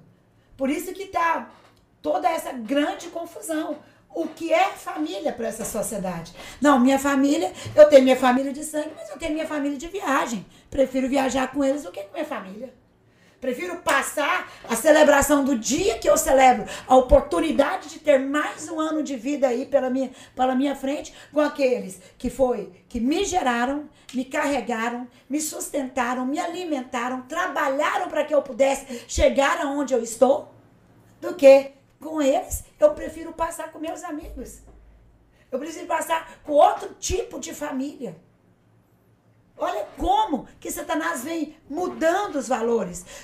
Quantos pais hoje que têm a experiência, que têm a palavra de Deus, são a palavra que Deus tem para você, para os adolescentes, para os jovens, mas eles preferem ouvir outro grupo. Abre mão da sabedoria, abre mão dos princípios. Honra teu pai e tua mãe. Nunca um pai vai dar um conselho para o filho afundar nas trevas. Nunca. O pai nunca vai mandar o filho cair no buraco. O pai sempre vai lutar para tirar o filho do buraco. E aí? Que tipo de família é essa que as mentes estão sendo formadas nessa sociedade? Acho que o adolescente hoje ele pode até ter essa, essa cabeça de ah, eu vou reformar, eu vou mudar, mas eu vou mudar a minha família quando eu tiver a minha. Quando eu sair da casa dos meus pais e construir a minha. Aí eu vou fazer diferente. Aí eu faço a diferença, aí eu reformo. Mas esquece da família que tá ali, o pai e a mãe. Esquece de honrar o pai e a mãe, levando a luz, levando a palavra, honrando eles com as suas vidas. E só pode fazer diferença, ô, ô Maressa, aquele que o Espírito Santo fez diferença na vida dele. Se o Espírito Santo não está fazendo a diferença na sua vida, porque a Bíblia diz que o Espírito Santo convence o homem do erro, do pecado e da justiça. Se você está cheio do Espírito Santo, você vai convencer aonde você estiver, dentro da sua casa, dentro do seu trabalho, dentro da sua parentela, dentro da sua escola, você vai convencer do erro, do pecado e da justiça. Se você não foi transformado pelo Espírito Santo agora, como você vai transformar sua nova família? Se o Espírito Santo não convence ninguém na sua vida hoje, como que ele vai, convencer, vai transformar para frente? Vai convencer quem para frente? Bispa, né? eu queria fazer uma pergunta para a senhora, porque a senhora falou uma coisa muito interessante sobre a questão do altar na, na casa, em casa, né, na família.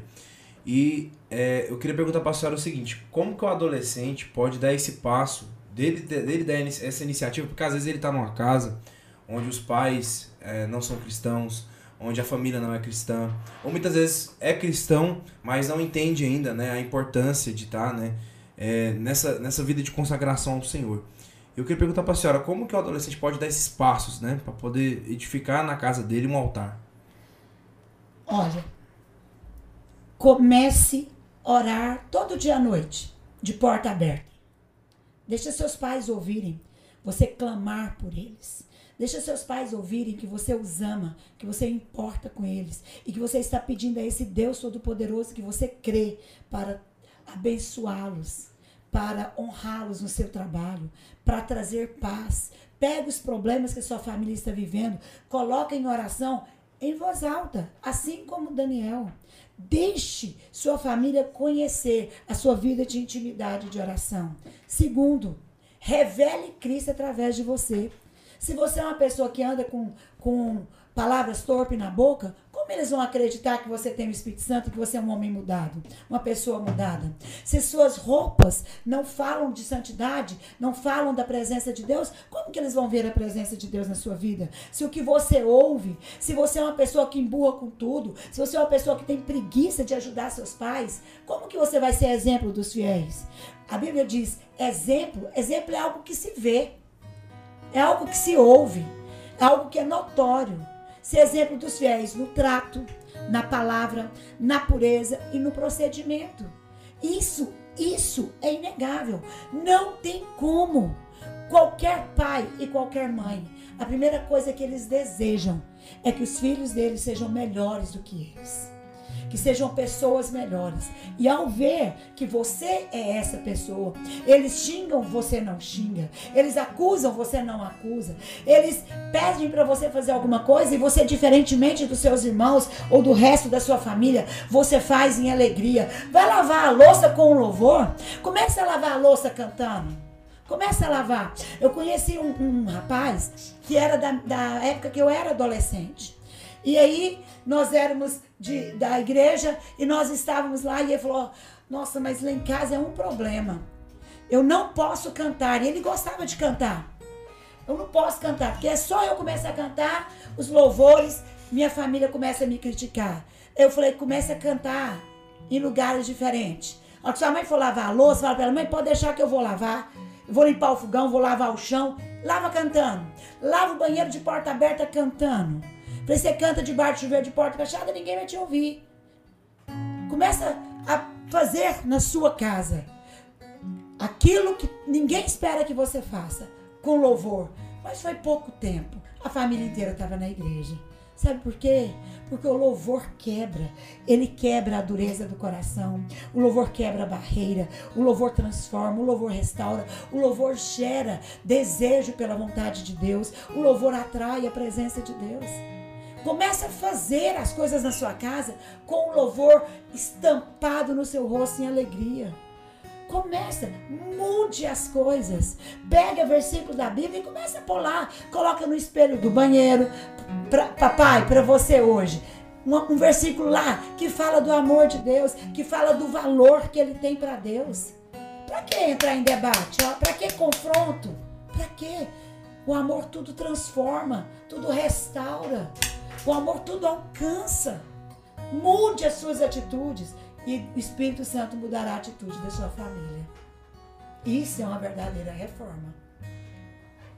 Eu acredito também que, uh, diferente né, da minha época, talvez da, da, época da bispa também, quando éramos adolescentes, em que o adolescente não tinha muita voz.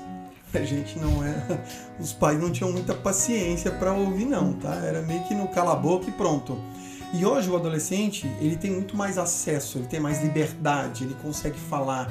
E, é, e ele é um que pode exigir também, sabe, essa família, que a família tem esse tempo de qualidade, sabe, que a família tem esse tempo junto, que, essa, que a família possa ter esse momento, esse período, sabe. Uh, eu fui intimado, né? Eu fui intimado.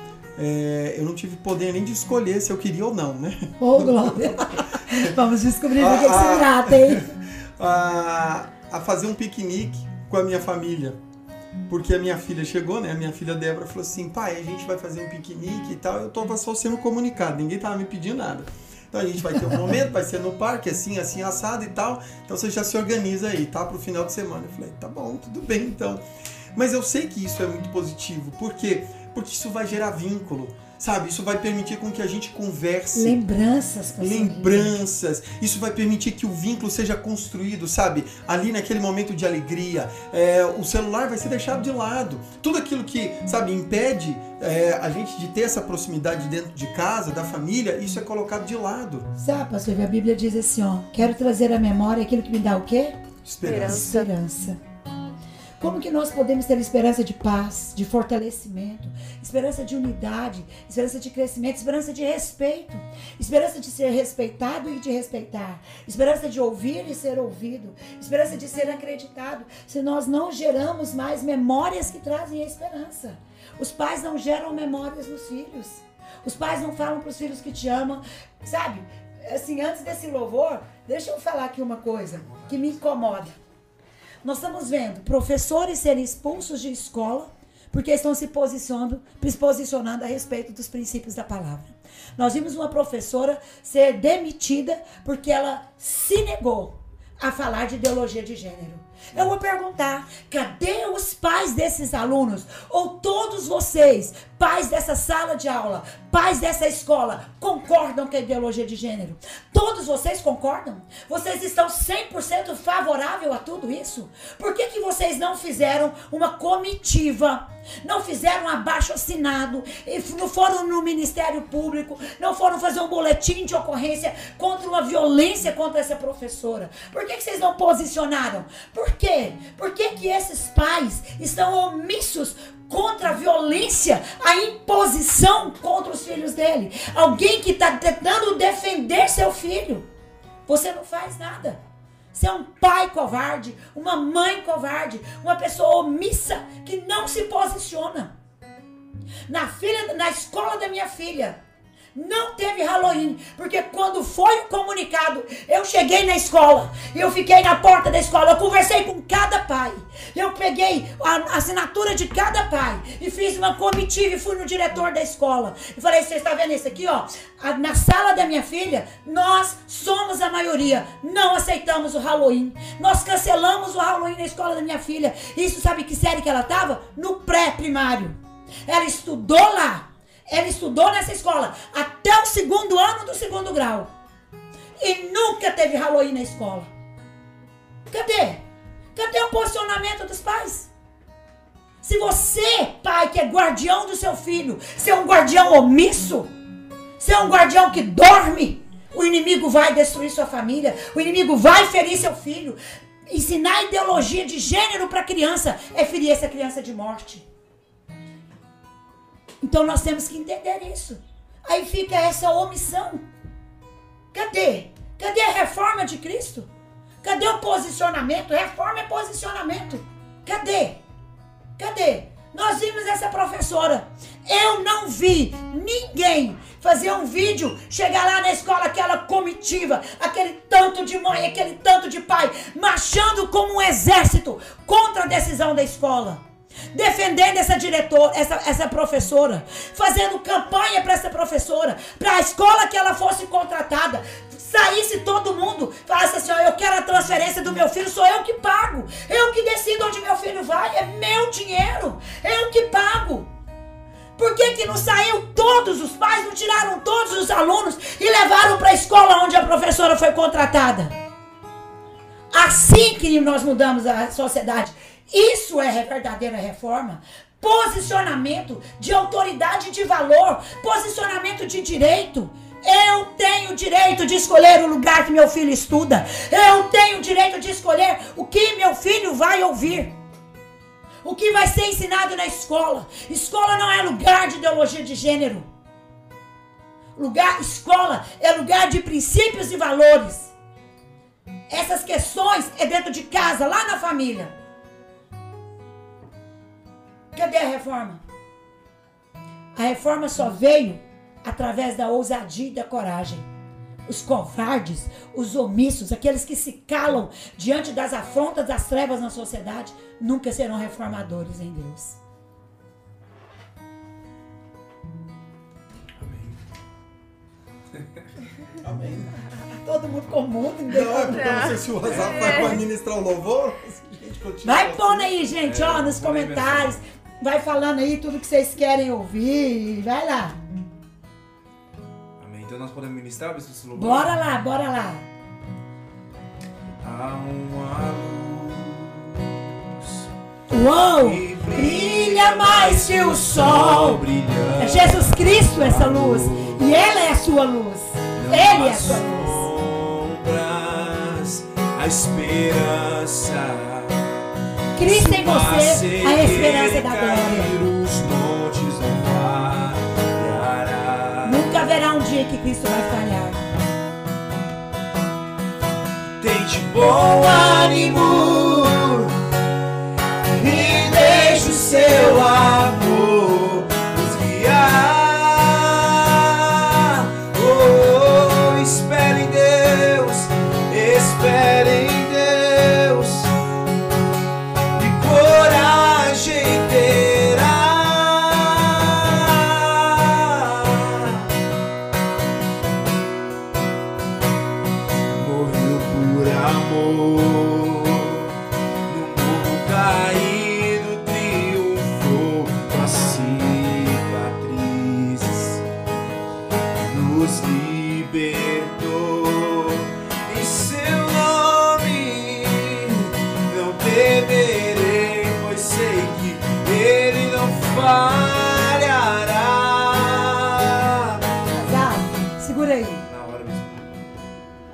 essa música diz. Tem de bom ânimo. Deixa eu ler aqui para você. Sabe por quê? Porque há três noites atrás eu estava no período de adoração a Deus pelo Brasil. E eu cantei esse louvor. Quem me mandou a letra dele foi o Azaf, que eu tinha pedido para ele o ano passado. Olha aqui. Olha o que é bom ânimo. Condição do espírito na alma. Excesso de determinação diante de uma circunstância perigosa, coragem, que diz respeito inerente à índole, ação de manifestar sua própria vontade, um desejo, um intento em que há força, que expressa excesso de coragem, que expressa força. É preciso ânimo para superar as dificuldades. Olha aqui. Acabei de ler. Bom, que expressa bondade, generosidade, um bom homem, com o necessário para que cumpra as exigências de um bom homem, um bom trabalhador, um bom cidadão, um bom soldado. Quando disseram, bom mestre, o que, que Jesus disse? O que, que disse? Que bom era só Deus. Era Deus. Sabe quem você é? Representante de Deus. Assim, ó, quem vê a mim, vê o Pai. Haja em vós o mesmo sentimento que houve em Cristo Jesus. Sabe qual era o sentimento de Cristo Jesus? Revelar quem Deus era, revelar o reino, revelar a bondade, revelar o Pai, levar os homens a desejarem serem filhos, a desejarem serem filhos pelo sangue de Jesus Cristo na cruz, a desejarem ter comunhão com Deus, a desejarem pertencer à família de Deus. Bom, que gosta de fazer o bem, caridoso, que demonstra afeto, indulgência, que traz a vantagem da bondade, que tem utilidade. Olha que interessante. Eu acabei de falar dos pais inúteis daquela escola. Sim, se você é pai de uma professora, de um professor que foi vitimado por posicionar na defesa do seu filho, você é o pior pai que esse filho possa ter. Você não é bom. Você não se posiciona. Aqui está dizendo, ó, bom, bom, que tem utilidade. Nós temos que ser cristão, cristãos úteis ao projeto do reino. Nós temos que ser cristãos que posiciona. Reforma não vem com bombonzinho, com brigadeirozinho. Reforma vem com luta e, se preciso, com sangue. A reforma do reino de Cristo, a implantação do reino de Cristo, vem com a reforma na sociedade, feita por Jesus, com o sangue de Jesus. E aí aqui, bom, natureza feliz, que é favorável. Sabe o que é um bom ânimo? É o ânimo daquele que é favorável ao crescimento do reino nessa sociedade. É favorável a uma reforma. Todos os dias é dia de reforma. Todos os dias é dia de posicionamento para uma reforma de uma sociedade transformada pelo sangue de Jesus.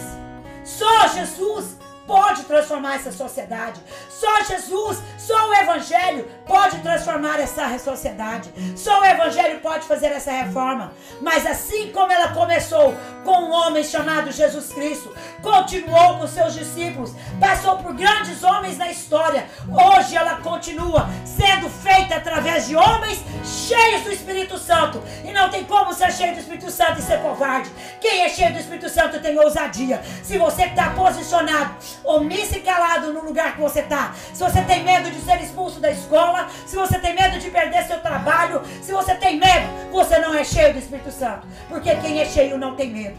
Não tem medo nem quando vai para as prisões, porque tem certeza que Deus vai quebrar as prisões. Então nós temos que entender: reforma se faz com bom ânimo, com ousadia, com coragem, sendo útil na presença de Deus. Entende bom ânimo. Entende bom ânimo e deixe o seu amor nos guiar.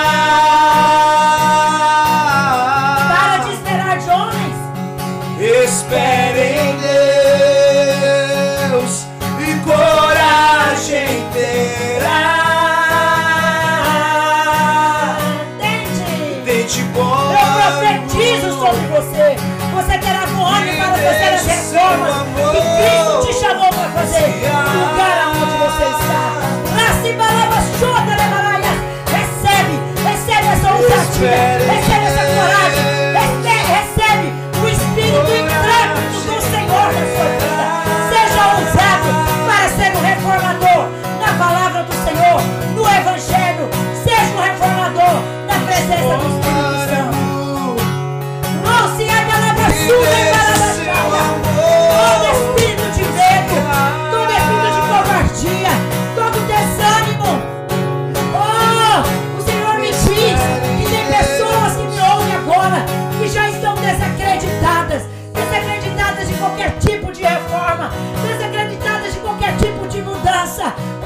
Te diz, não desacredite. Pelo contrário, coloca toda a sua expectativa na força que vem do Senhor sobre a sua vida.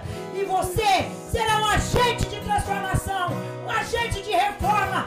E você levantará muitos outros para serem reformadores do Evangelho, reformadores do reino do Senhor Jesus Cristo nessa sociedade corrupta, perversa e pervertida. Porque o poder se manifestará e se revelará através da sua vida. Quando você abrir a sua boca, haverá poder, haverá poder do Espírito Santo para transformar o coração corrompido, para transformar a pessoa perdida. Aquele que está desacreditado de Cristo será levantado, diz o Senhor. Ricia de la basura adaraias, pela palavra de unção e autoridade que sairá de você. Levante-se hoje em ousadia. Permita o Espírito Santo fazer de você o agente da reforma que Cristo te chamou para você. Você foi eleito. Você foi eleito para ser um reformista. Assim, nossas lágrimas,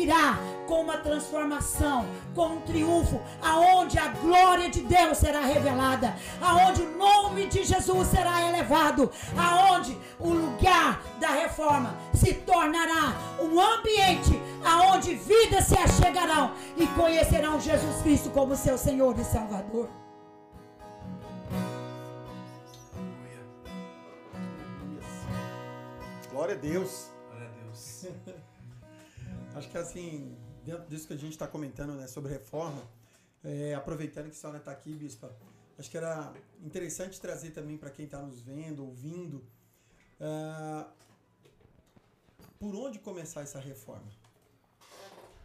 Quais os lugares por onde essa reforma vai deve passar né, na vida de uma pessoa para que ela alcance o propósito?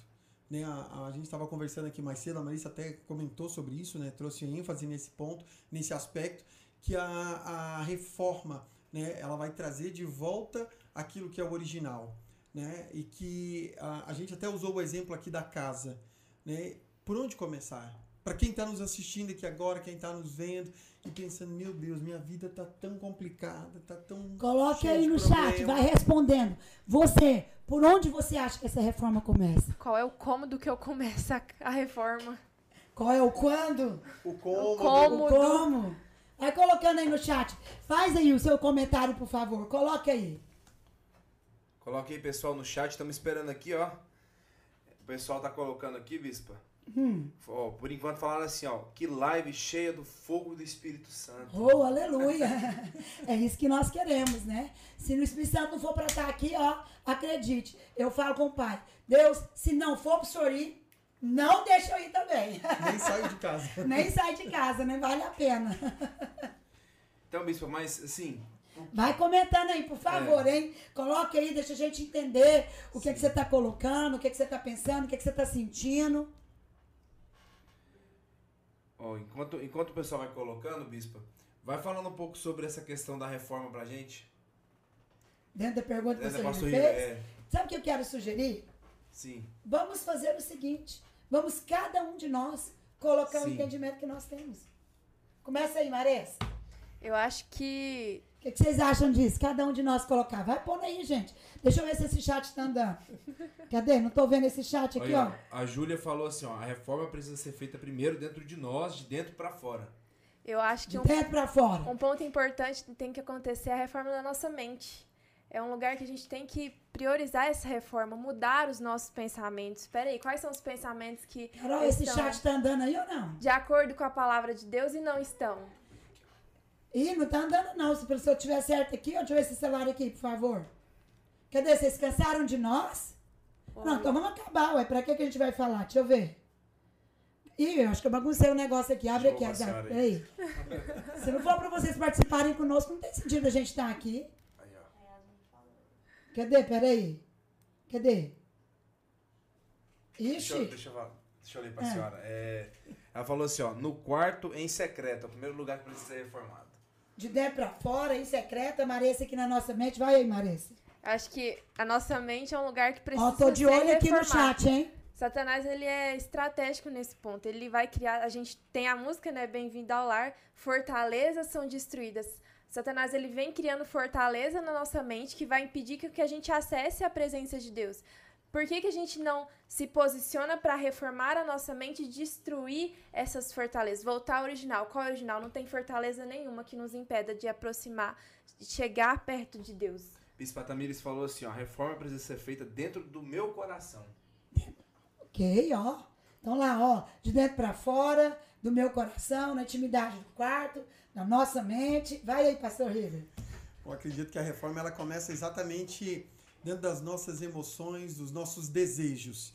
Ah, muitas vezes nós falamos né, que o diabo ele vem, e ele vem mesmo, esse é o papel do diabo. Cadê o chat, galera? Bora, ele vai no chat. andando ao derredor, né, procurando uma oportunidade ali para destruir, mas ah, ele vai andando ao derredor Uh, e qual é a oportunidade? A oportunidade vem quando eu dou vazão ao meu desejo.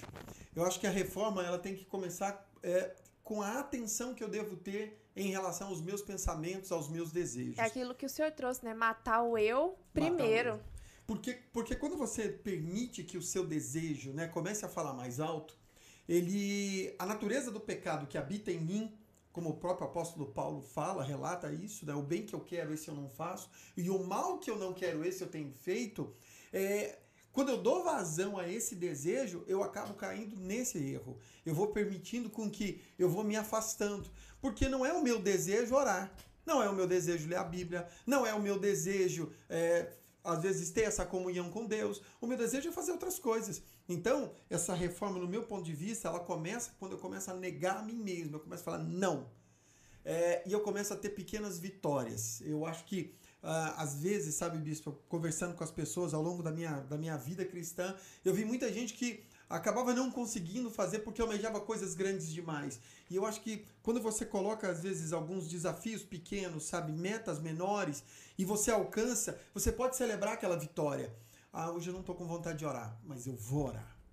Eu fui lá e orei. Gente, foi uma vitória. Caramba, eu consegui. E ali eu vou vivendo de glória em glória e de fé em fé, eu vou alcançando. Então acredito que a reforma começa por aí, é, dizendo não a mim mesmo. Bispo Yasmin falou assim: ó, nos olhos, buscando a visão de Deus sobre as coisas. O João Paulo falou: a reforma começa no arrependimento. Mas eu não tô vendo esse chat andar. Eu acho que eu vou embora. Não, bispo, tá colocando aqui, ó. Aí o Marco ah, não falou tô vendo assim, esse seu celular não tá movimentando. Tá sim, bispo. Tô não, não tô vendo não. não. Galera, eu não tô vendo. Não, não, deixa eu mostrar aqui. Daqui tá parado. Tá parado Ó, esse negócio aqui. Deixa eu ver. novo aí, ó. Ah, não, o que, que é isso? Olha aqui, tá parado. Que movimentou? Vou contar aqui, ó. Quantos segundos? Um, dois, três, quatro, cinco. Tem, ó, cinco segundos. O primeiro aqui em 10 segundos. Ah, fala sério, aí. Para que, que eu vim aqui? Vou embora. Vou embora. Vocês mandam ver aí, então não vai funcionar esse negócio, não, hein? Tem que participar com a gente aqui, né, Bispo? É, ué. Fala aí. Gosto pra falar de novo. Então, aí eu vou repetir aqui, ó. A, a Yasmin falou assim, ó, nos olhos, buscando a visão de Deus sobre as coisas. O João Paulo falou que a reforma começa no arrependimento. O Marco falou assim, ó, uma reforma precisa de atitude, vencer os desânimos e sair do conforto. O pastor Iver falou, não ser movido por sentimento. E o pessoal tá movimentando aqui agora. O pessoal tá falando, bispa, continua, bispa, vamos Não, continuar. Não, eu vou embora e nem volto pro próximo. Pelo amor de Deus, velho. E o pessoal tá falando aqui, ó, o Lucas mandou aqui, ó, bispa, ó, continua, bispa. Você nem. firme. Se, não, se, se você mandou quantos- o link pra quantos amigos seu? Você convidou quantos? Você, você viu aí, ah, essa, essa, essa live tá cheia do Espírito Santo, cheia de poder. Mas você quer só pra você? Vai ser egoísta, quer seus amigos. Aí a, a Yasmin falou, está incrível cada live, cada uma dessas lives, né? Ela falou, cada um dos podcasts tá sendo Oh, incrível. glória a Deus. um atrás do E a outro. sua opinião, Azaf? Bispo, eu acho que a primeira coisa que precisa ser reformada é como a gente gere o, o nosso tempo, a nossa vida. Eu acho que a gente precisa começar a se atentar para começar a glorificar a Deus em, em todos os momentos do nosso dia. Né? A, a gente tem que entender que cada dia da nossa vida é um altar que nós edificamos para Deus. E cada dia que a gente não edifica esse altar, a Vai gente falando perde. aí no chat É, pra você, vai falando aí. Bora, tá pessoal. falando aqui, você vai falando aí. Fale no chat. É, eu tava falando que cada dia que a gente não edifica esse altar, que a gente não se apresenta na presença de Deus, que a gente não vive, a gente perde esse dia, porque a gente não consegue viver o propósito de Deus. Então fica um dia perdido, é como se o dia né, fosse, né, assim, eu vivi pra mim mesmo aqui, eu fiz as minhas coisas, mas eu não vivi o que Deus tinha pra mim, né, nesse dia. O, a Júlia falou assim, ó, já mandei no grupo do meu discipulado, isso, ela já mandou no grupo do discipulado Pelo dela. menos uma reação, né, gente? Pelo Oi. amor de Deus, velho. Aí, ó, tô mandando aqui agora. Outra pessoa falou, ó, essas lives são muito incríveis, aprendo muita coisa com vocês. Vamos lá, pessoal, manda mais Glória coisa a aí no chat. Amém. Bispo, acho que uma, uma questão, né? Como a senhora está comentando, né? E as pessoas colocando aqui sobre por onde começar essa reforma, é, me lembrei da reconstrução do muro de Jerusalém por Neemias.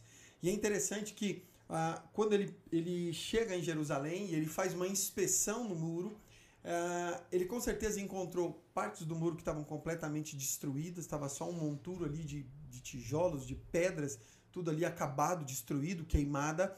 Ah, outra parte, o muro estava inteiro, mas tinha uma grande rachadura. Outra parte, o muro até estava firme, mas como estava queimado, né? E ele estava em pé, mas não firme, porque estava queimado. Então, cada um também, da mesma forma, né? Como Neemias foi encontrando partes do muro de Jerusalém dessa maneira, é, nós somos chamados a levantar esse muro, a fazer essa reforma, a corrigir aquilo que precisa ser corrigido. Porque o muro fala de defesa, fala de defesa do diabo, fala de defesa mesmo dos nossos sentimentos, das nossas emoções, fala de defesa de tudo aquilo que, sabe, tenta nos afastar realmente de Deus.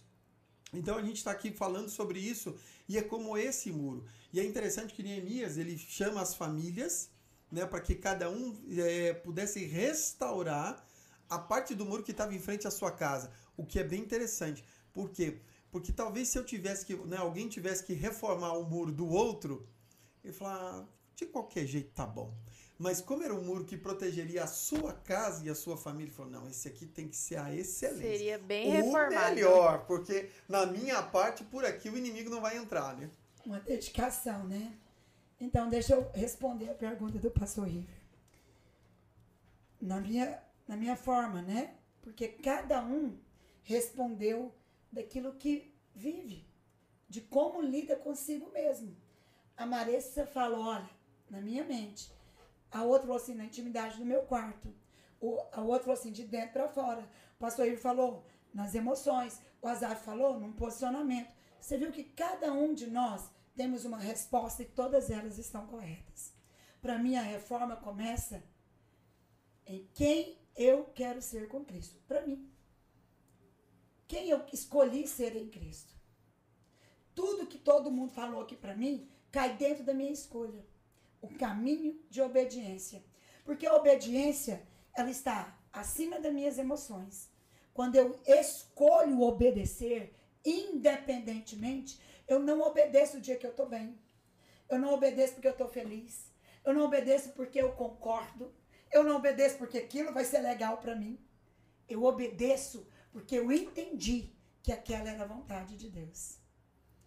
Então, para mim, a reforma na minha vida, ela passa por esse princípio do caminho da obediência.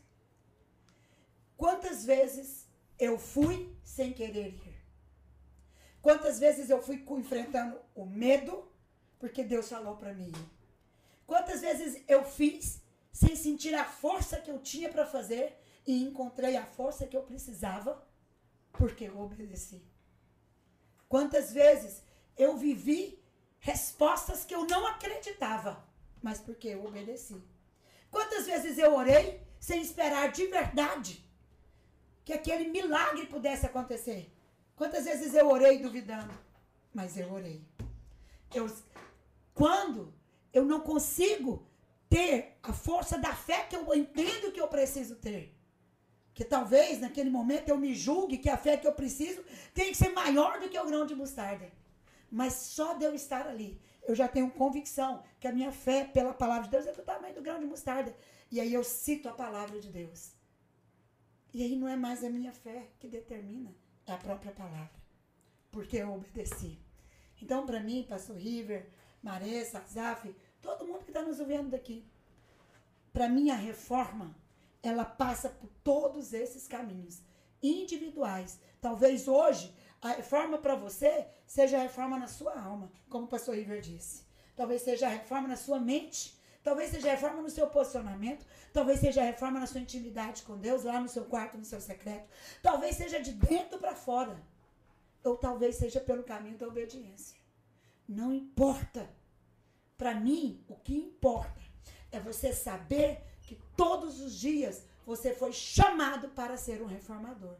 Esse é o entendimento que nós temos que ter. Se hoje a posição da reforma que você vai passar por ela passa pelos muros de Neemias, amém. Mas talvez passa pela palavra que Deus deu para Abraão, sai da sua casa e da sua parentela. Talvez passa pelo caminho do deserto, lá onde a sarça queimou como Moisés. Talvez passe pelo sair da caverna, como Elias saiu.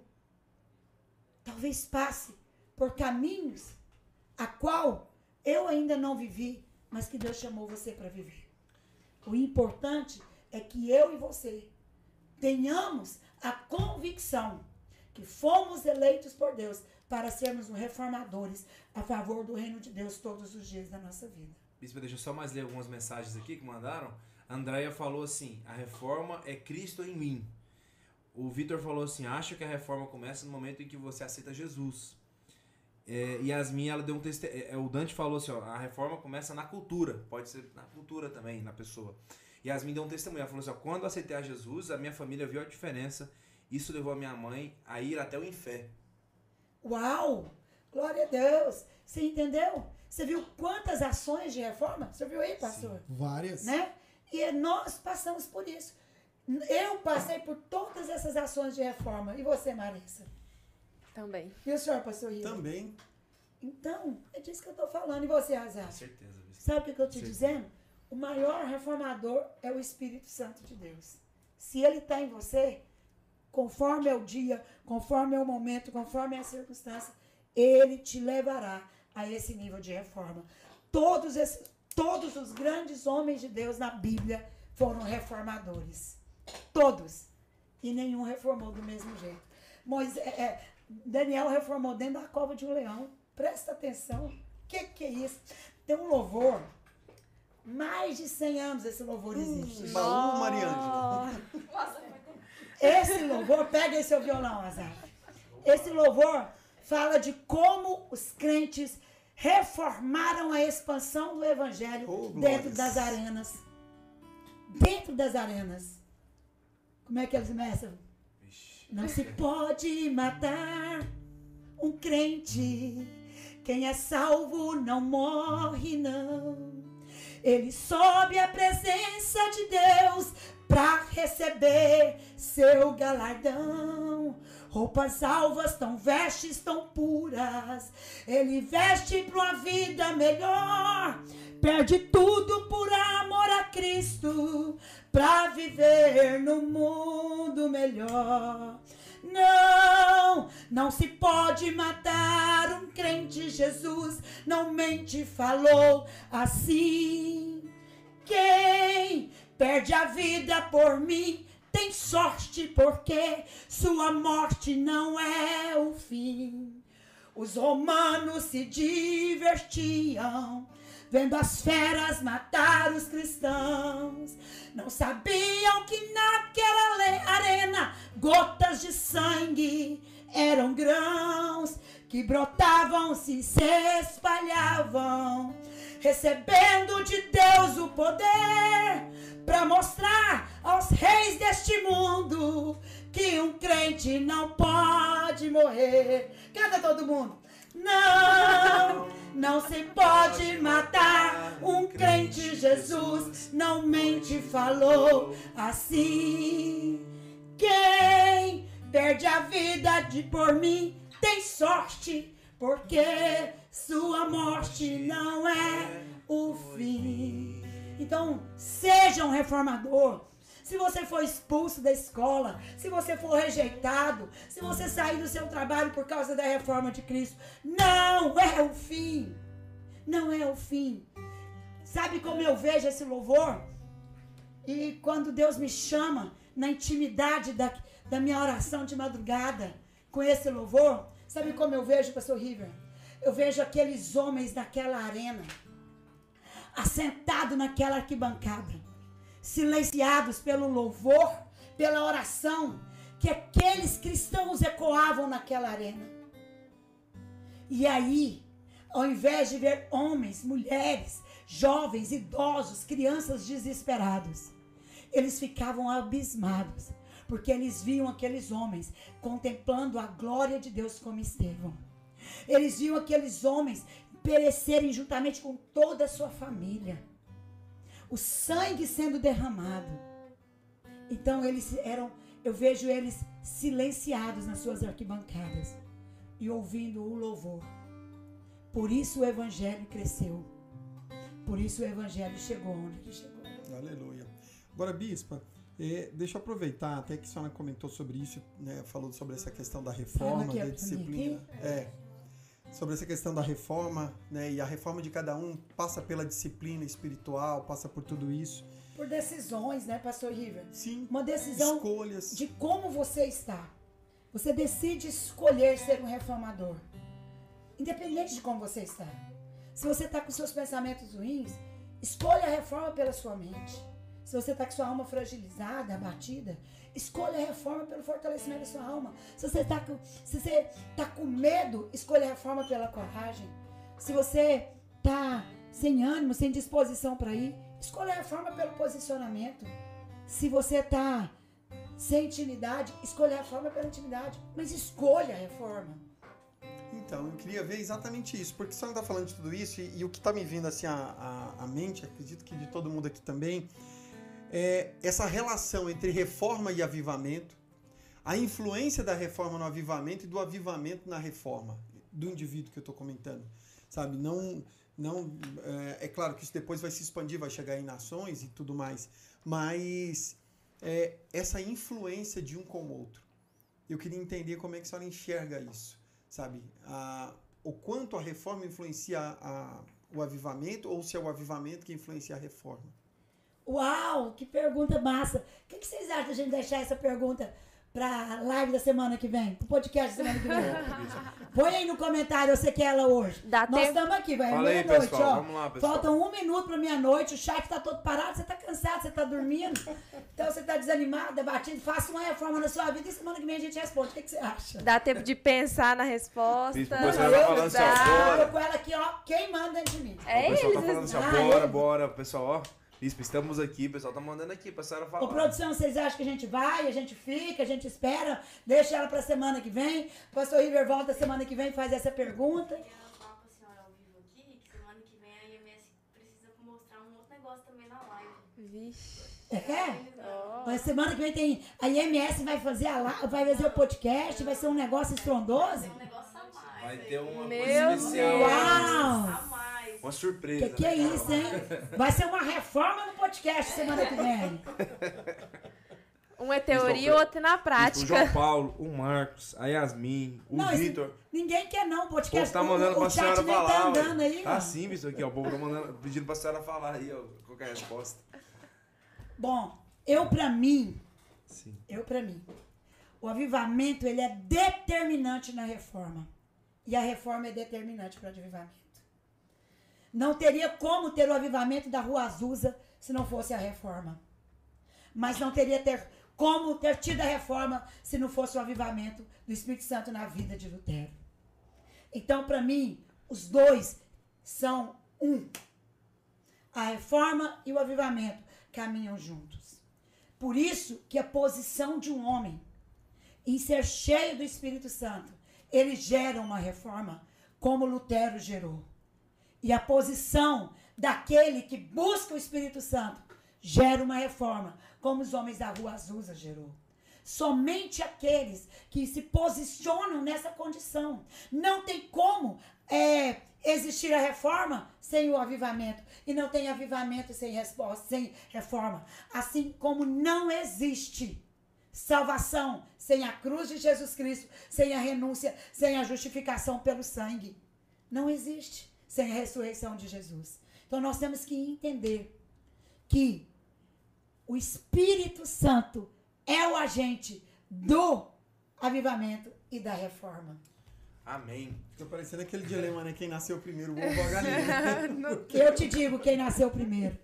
O poder manifesto de Deus para criar a galinha, ela gerar o ovo, ou criar o ovo e ele gerar a galinha. Eita glória! Aí Não interessa. Todos nós precisam do poder de Deus, porque a galinha só gera o ovo se Deus manifestar o poder de Deus para que continue crescendo através da- do poder do Criador. E a galinha só é criada se o poder do Criador. Então o Espírito Santo, ele é a manifestação da unção, ele é a manifestação da graça, ele é a manifestação do poder, ele é o avivamento, ele é a direção, ele é a orientação, ele é a força, ele é a busca, ele é tudo o que nós precisamos.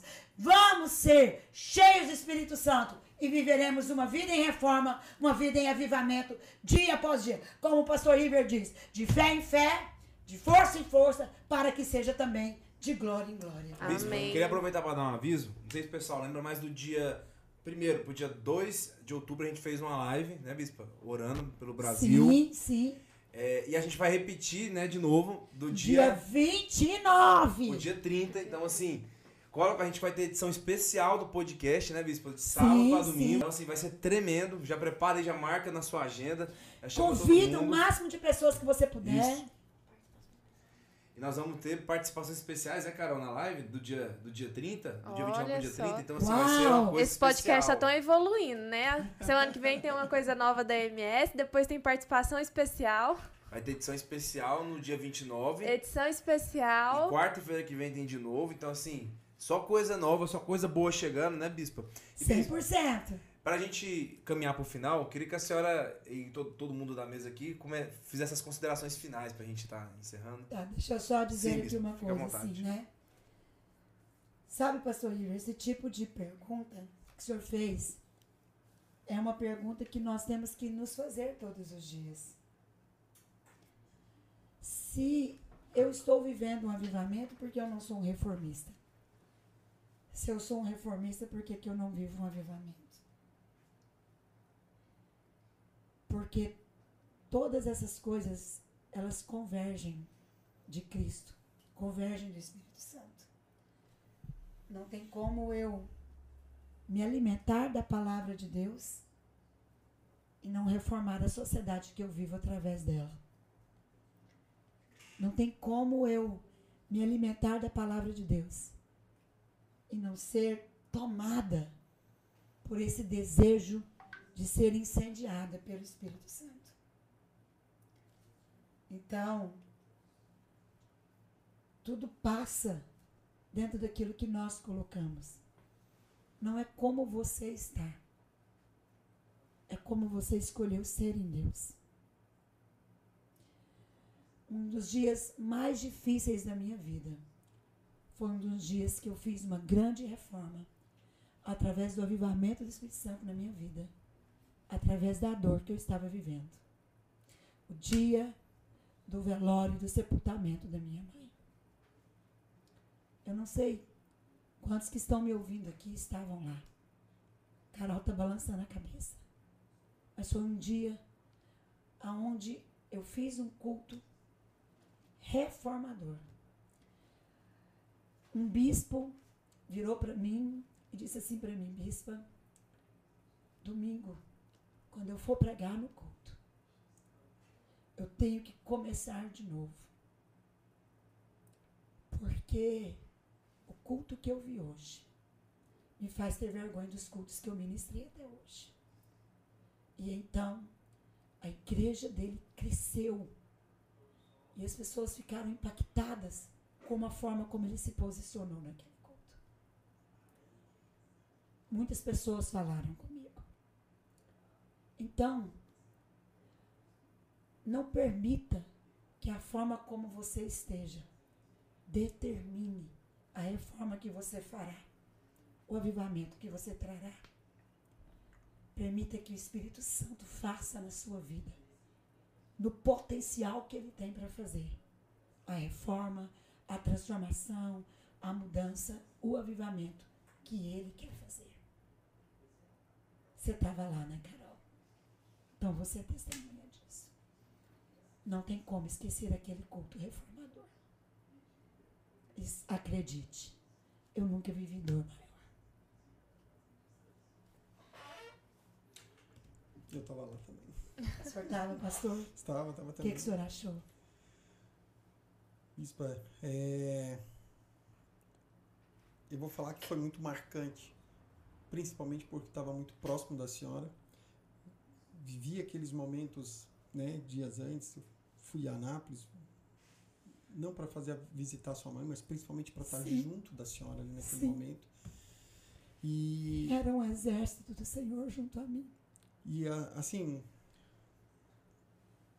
eu, eu confesso que assim, foi tão. é, não vou dizer a palavra surpreendente, eu não sei se essa é a melhor palavra que encaixaria, mas é, foi transformador. Foi reformador. Porque, exatamente por isso, porque. Primeiro, porque eu nunca imaginava que num culto como aquele, Fúnebre. fúnebre, um culto fúnebre, houvesse tanta manifestação da presença de Deus é, e Uma que celebração de alegria da glória de Deus. Né, É? Eu acho que aquele culto, bispa, ela, ela, ele refletiu o espírito que estava sempre caminhando com a sua mãe Uhum. em vida, mesmo depois da morte. Sim. Porque não foi um culto em que a pessoa Mariângela estava ali, não foi um culto porque tinha outros pastores ou bispos, foi um culto em que o Espírito, sabe, que sempre esteve ali com a sua mãe por toda a história que a senhora sempre contou, Santo. o Espírito Santo, né? Eu estou falando do Espírito, mas é o Espírito Santo que sempre manifestou o poder ali na vida dela, convertendo vidas, pregando o evangelho, falando com ousadia, ministrando, sabe, cura para os enfermos, levando palavras é, pra, de força para aqueles que estavam fracos. Tudo isso foi manifestado naquele culto. Minha mãe era uma reformadora e uma avivalista. E nos últimos dias, aquilo que ela não podia mais falar fisicamente foi expressado pelo Espírito Santo naquele culto. Aleluia. Então, é, foi isso que foi. Por isso que né, aquele bispo comentou isso. E foi assim para todos nós que estávamos ali, porque ninguém nunca imaginou algo daquele tipo. E foi um dia de muita dor, mas foi um dia de muita felicidade. É, eu, eu confesso que um assim, dia de convicção e certeza. a dor ela foi até colocada de lado diante de tamanha manifestação da glória de Deus. Nem eu sei que ela é, momento. porque realmente ela, ela a manifestação do poder de Deus se sobrepôs. A experiência que eu tenho para mim naquele dia parece para mim, me desculpa a ousadia, a experiência de Estevão. Eu estava sendo apedrejada pela morte, mas eu não sentia as pedras da morte. Eu sentia a glória de Deus. Aleluia.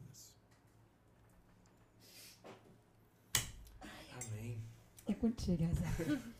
Eu não sei se eu respondi a pergunta do senhor pastor. Para o senhor ou para quem está me ouvindo. Isso o pessoal tá falando aqui que é, muitas pessoas, é, mesmo que não estiveram lá, foram impactadas por esse testemunho da senhora. Amém.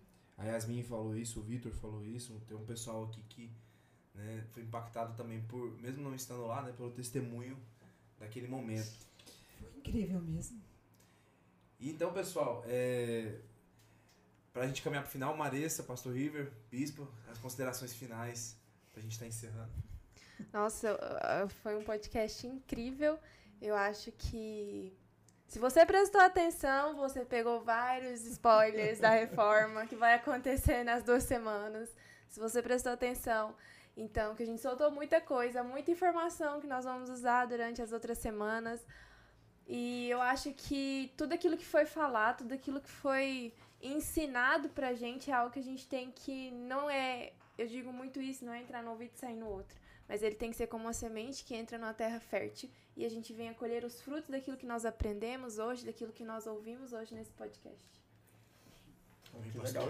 E é interessante porque exatamente a minha consideração final vem ao encontro do que a, a Marissa acabou de falar.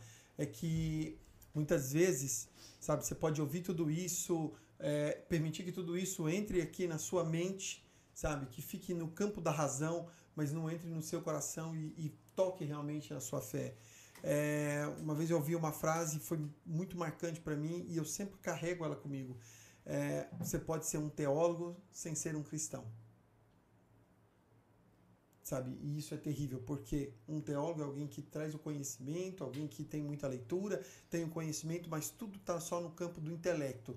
É então, a letra que mata. É a letra porque que não mata. tem o espírito. Porque o espírito não está ali para vivificar.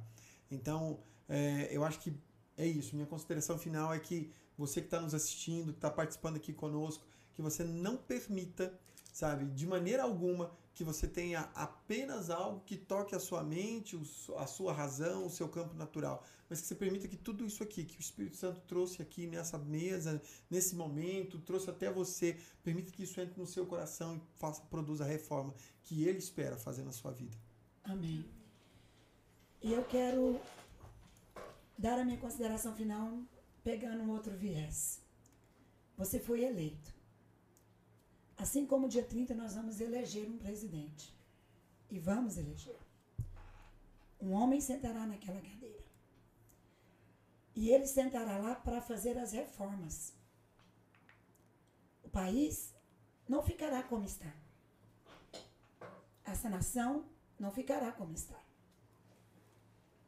O Congresso, o Legislativo, o Executivo farão mudanças, farão reformas serão eleitos por nós, assim como nós somos eleitos por Deus. Nós temos que entender que um eleito de Deus, ele trabalha para que outros sejam eleitos dentro dos mesmos princípios e valores. Para que as reformas que sejam feitas, elas sejam feitas pautadas pelos princípios da palavra de Deus. Um candidato pauta pelo princípio das trevas é a favor de drogas, a favor de pequenos furtos, a favor de aborto, a favor de mentiras, usa sistemas para favorecer, independente do que como for. Quantas outras coisas mais podemos falar desse tipo de homem? O outro defende família, defende leis que favorecem o crescimento do reino, defendem pautas que são totalmente favoráveis a uma sociedade para ser reformada pelo Espírito de Deus. Qual desses homens são perfeitos? Qual desses homens não erra e não falham? Nenhum. Assim como nós, eles são imperfeitos. Mas assim como nós, um deles, um deles, escolheu colocar as suas imperfeições, a sua vida a favor dos princípios da palavra de Deus. Que tipo de reforma nós vamos fazer dia 30? Quantas vidas nós estamos reformando para que elas possam viver aquilo que acreditamos? Quantas pessoas estamos trabalhando para convencer de que o melhor caminho está pautado nos princípios da palavra. Porque os princípios da palavra de Deus respeitam o livre-arbítrio de todo homem. Você não vê um cristão perseguindo uma pessoa LGBT. Você não vê um cristão invadindo religiões afros, invadindo lugares e fazendo coisas horrorosas. Porque nós pautamos pelo princípio da palavra de Deus que dá o livre-arbítrio a todos.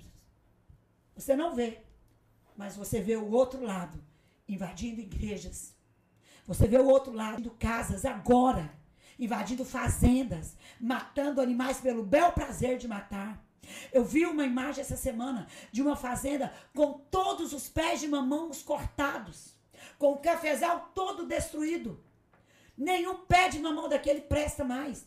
Tem que cortar, arrancar e plantar de novo. Quantos homens este homem vai gastar? Quanto tempo? Você não vê quem pauta pelo princípio da palavra de Deus fazendo isso. Nesses quatro anos de governo deste candidato que tem o princípio da palavra de Deus, não houve isso. Sabe por quê? Porque aqueles malfeitores sabiam que este homem colocaria a justiça para trabalhar quando esse tipo de violência acontecesse. Foi só o outro que pauta pelo princípio das trevas se colocar em ascendência, achando que pode governar essa nação, e as trevas vieram ser manifestas na realidade pelos homens que caminham junto às trevas. Porque para fazer uma maldade dessa, não está com o Espírito de Deus. Tem que estar com o Espírito das trevas. Então nós temos que entender que reforma nós vamos fazer. Que tipo de eleição nós vamos fazer. É nós que determinaremos as próximas reformas da nossa nação. É o povo brasileiro. Se você acha que você tem que ficar calado, omisso, e não trabalhar para que a mente daquele que está no engano seja liberta, você não foi ainda um homem que viveu a reforma do Evangelho. Então eu pauto, eu faço as minhas, as minhas considerações finais pelo viés das eleições que nós vamos viver. Eu e você, nós podemos ainda mudar o rumo da nação e fazer com que a nação siga, siga na reforma que agrada o coração de Deus, pautada pelo princípio da palavra de Deus, que é a liberdade para todo homem. Amém. Amém. Amém, pessoal. Muito obrigado aí pela presença de todo mundo. Foi assim é, maravilhoso. Eu só queria dizer, Bispo, que todos, é, Pastor River Maressa, que todos os podcasts que eu já participei até agora, mesmo que eu esteja aqui nessa mesa, todos eles eu tô carregando lições preciosas, assim. Então. É, não vi você, eu acho que eu sou caderninho Não, hoje, é né? porque hoje eu anotei no celular aqui, mas tô anotando sempre. E eu queria te dar esse conselho, né? É, anota, é, estuda, vai atrás, porque tudo que nós estamos liberando nesses dias de podcast aqui são coisas que é, são para fortalecer, são para te levantar, para sustentar você na palavra de Deus que Deus tem revelado nesse tempo. Então, assim, é só um conselho mesmo, né? Cola e na gente, bora participar. é, Trazer mais Bora pessoas, trazer mais né? Se tá sendo pessoas. bom para você, é bom para o outro, né? isso. Verdade. E quarta que vem nós estamos de volta. É, Surpresas da MS. É, re- relembrando que do dia 29 pro dia 30 nós temos a edição especial do nosso podcast, né? Nós vamos fazer uma live que vamos, nós vamos virar, né? Depois da meia-noite, bora Sim, continuar. nós vamos entrar o dia 30 Isso. num momento totalmente profético, deliberando poder, unção, ligando no céu que a nossa nação não será governada por ímpio, mas será governada por um homem que está buscando os princípios da palavra de Deus na sua vida. Amém. É isso, pessoal. Muito obrigado, viu? Até Você já sabe que vem. tô, né? Sim. Brasil acima de tudo, Deus acima de todos. Amém. Amém.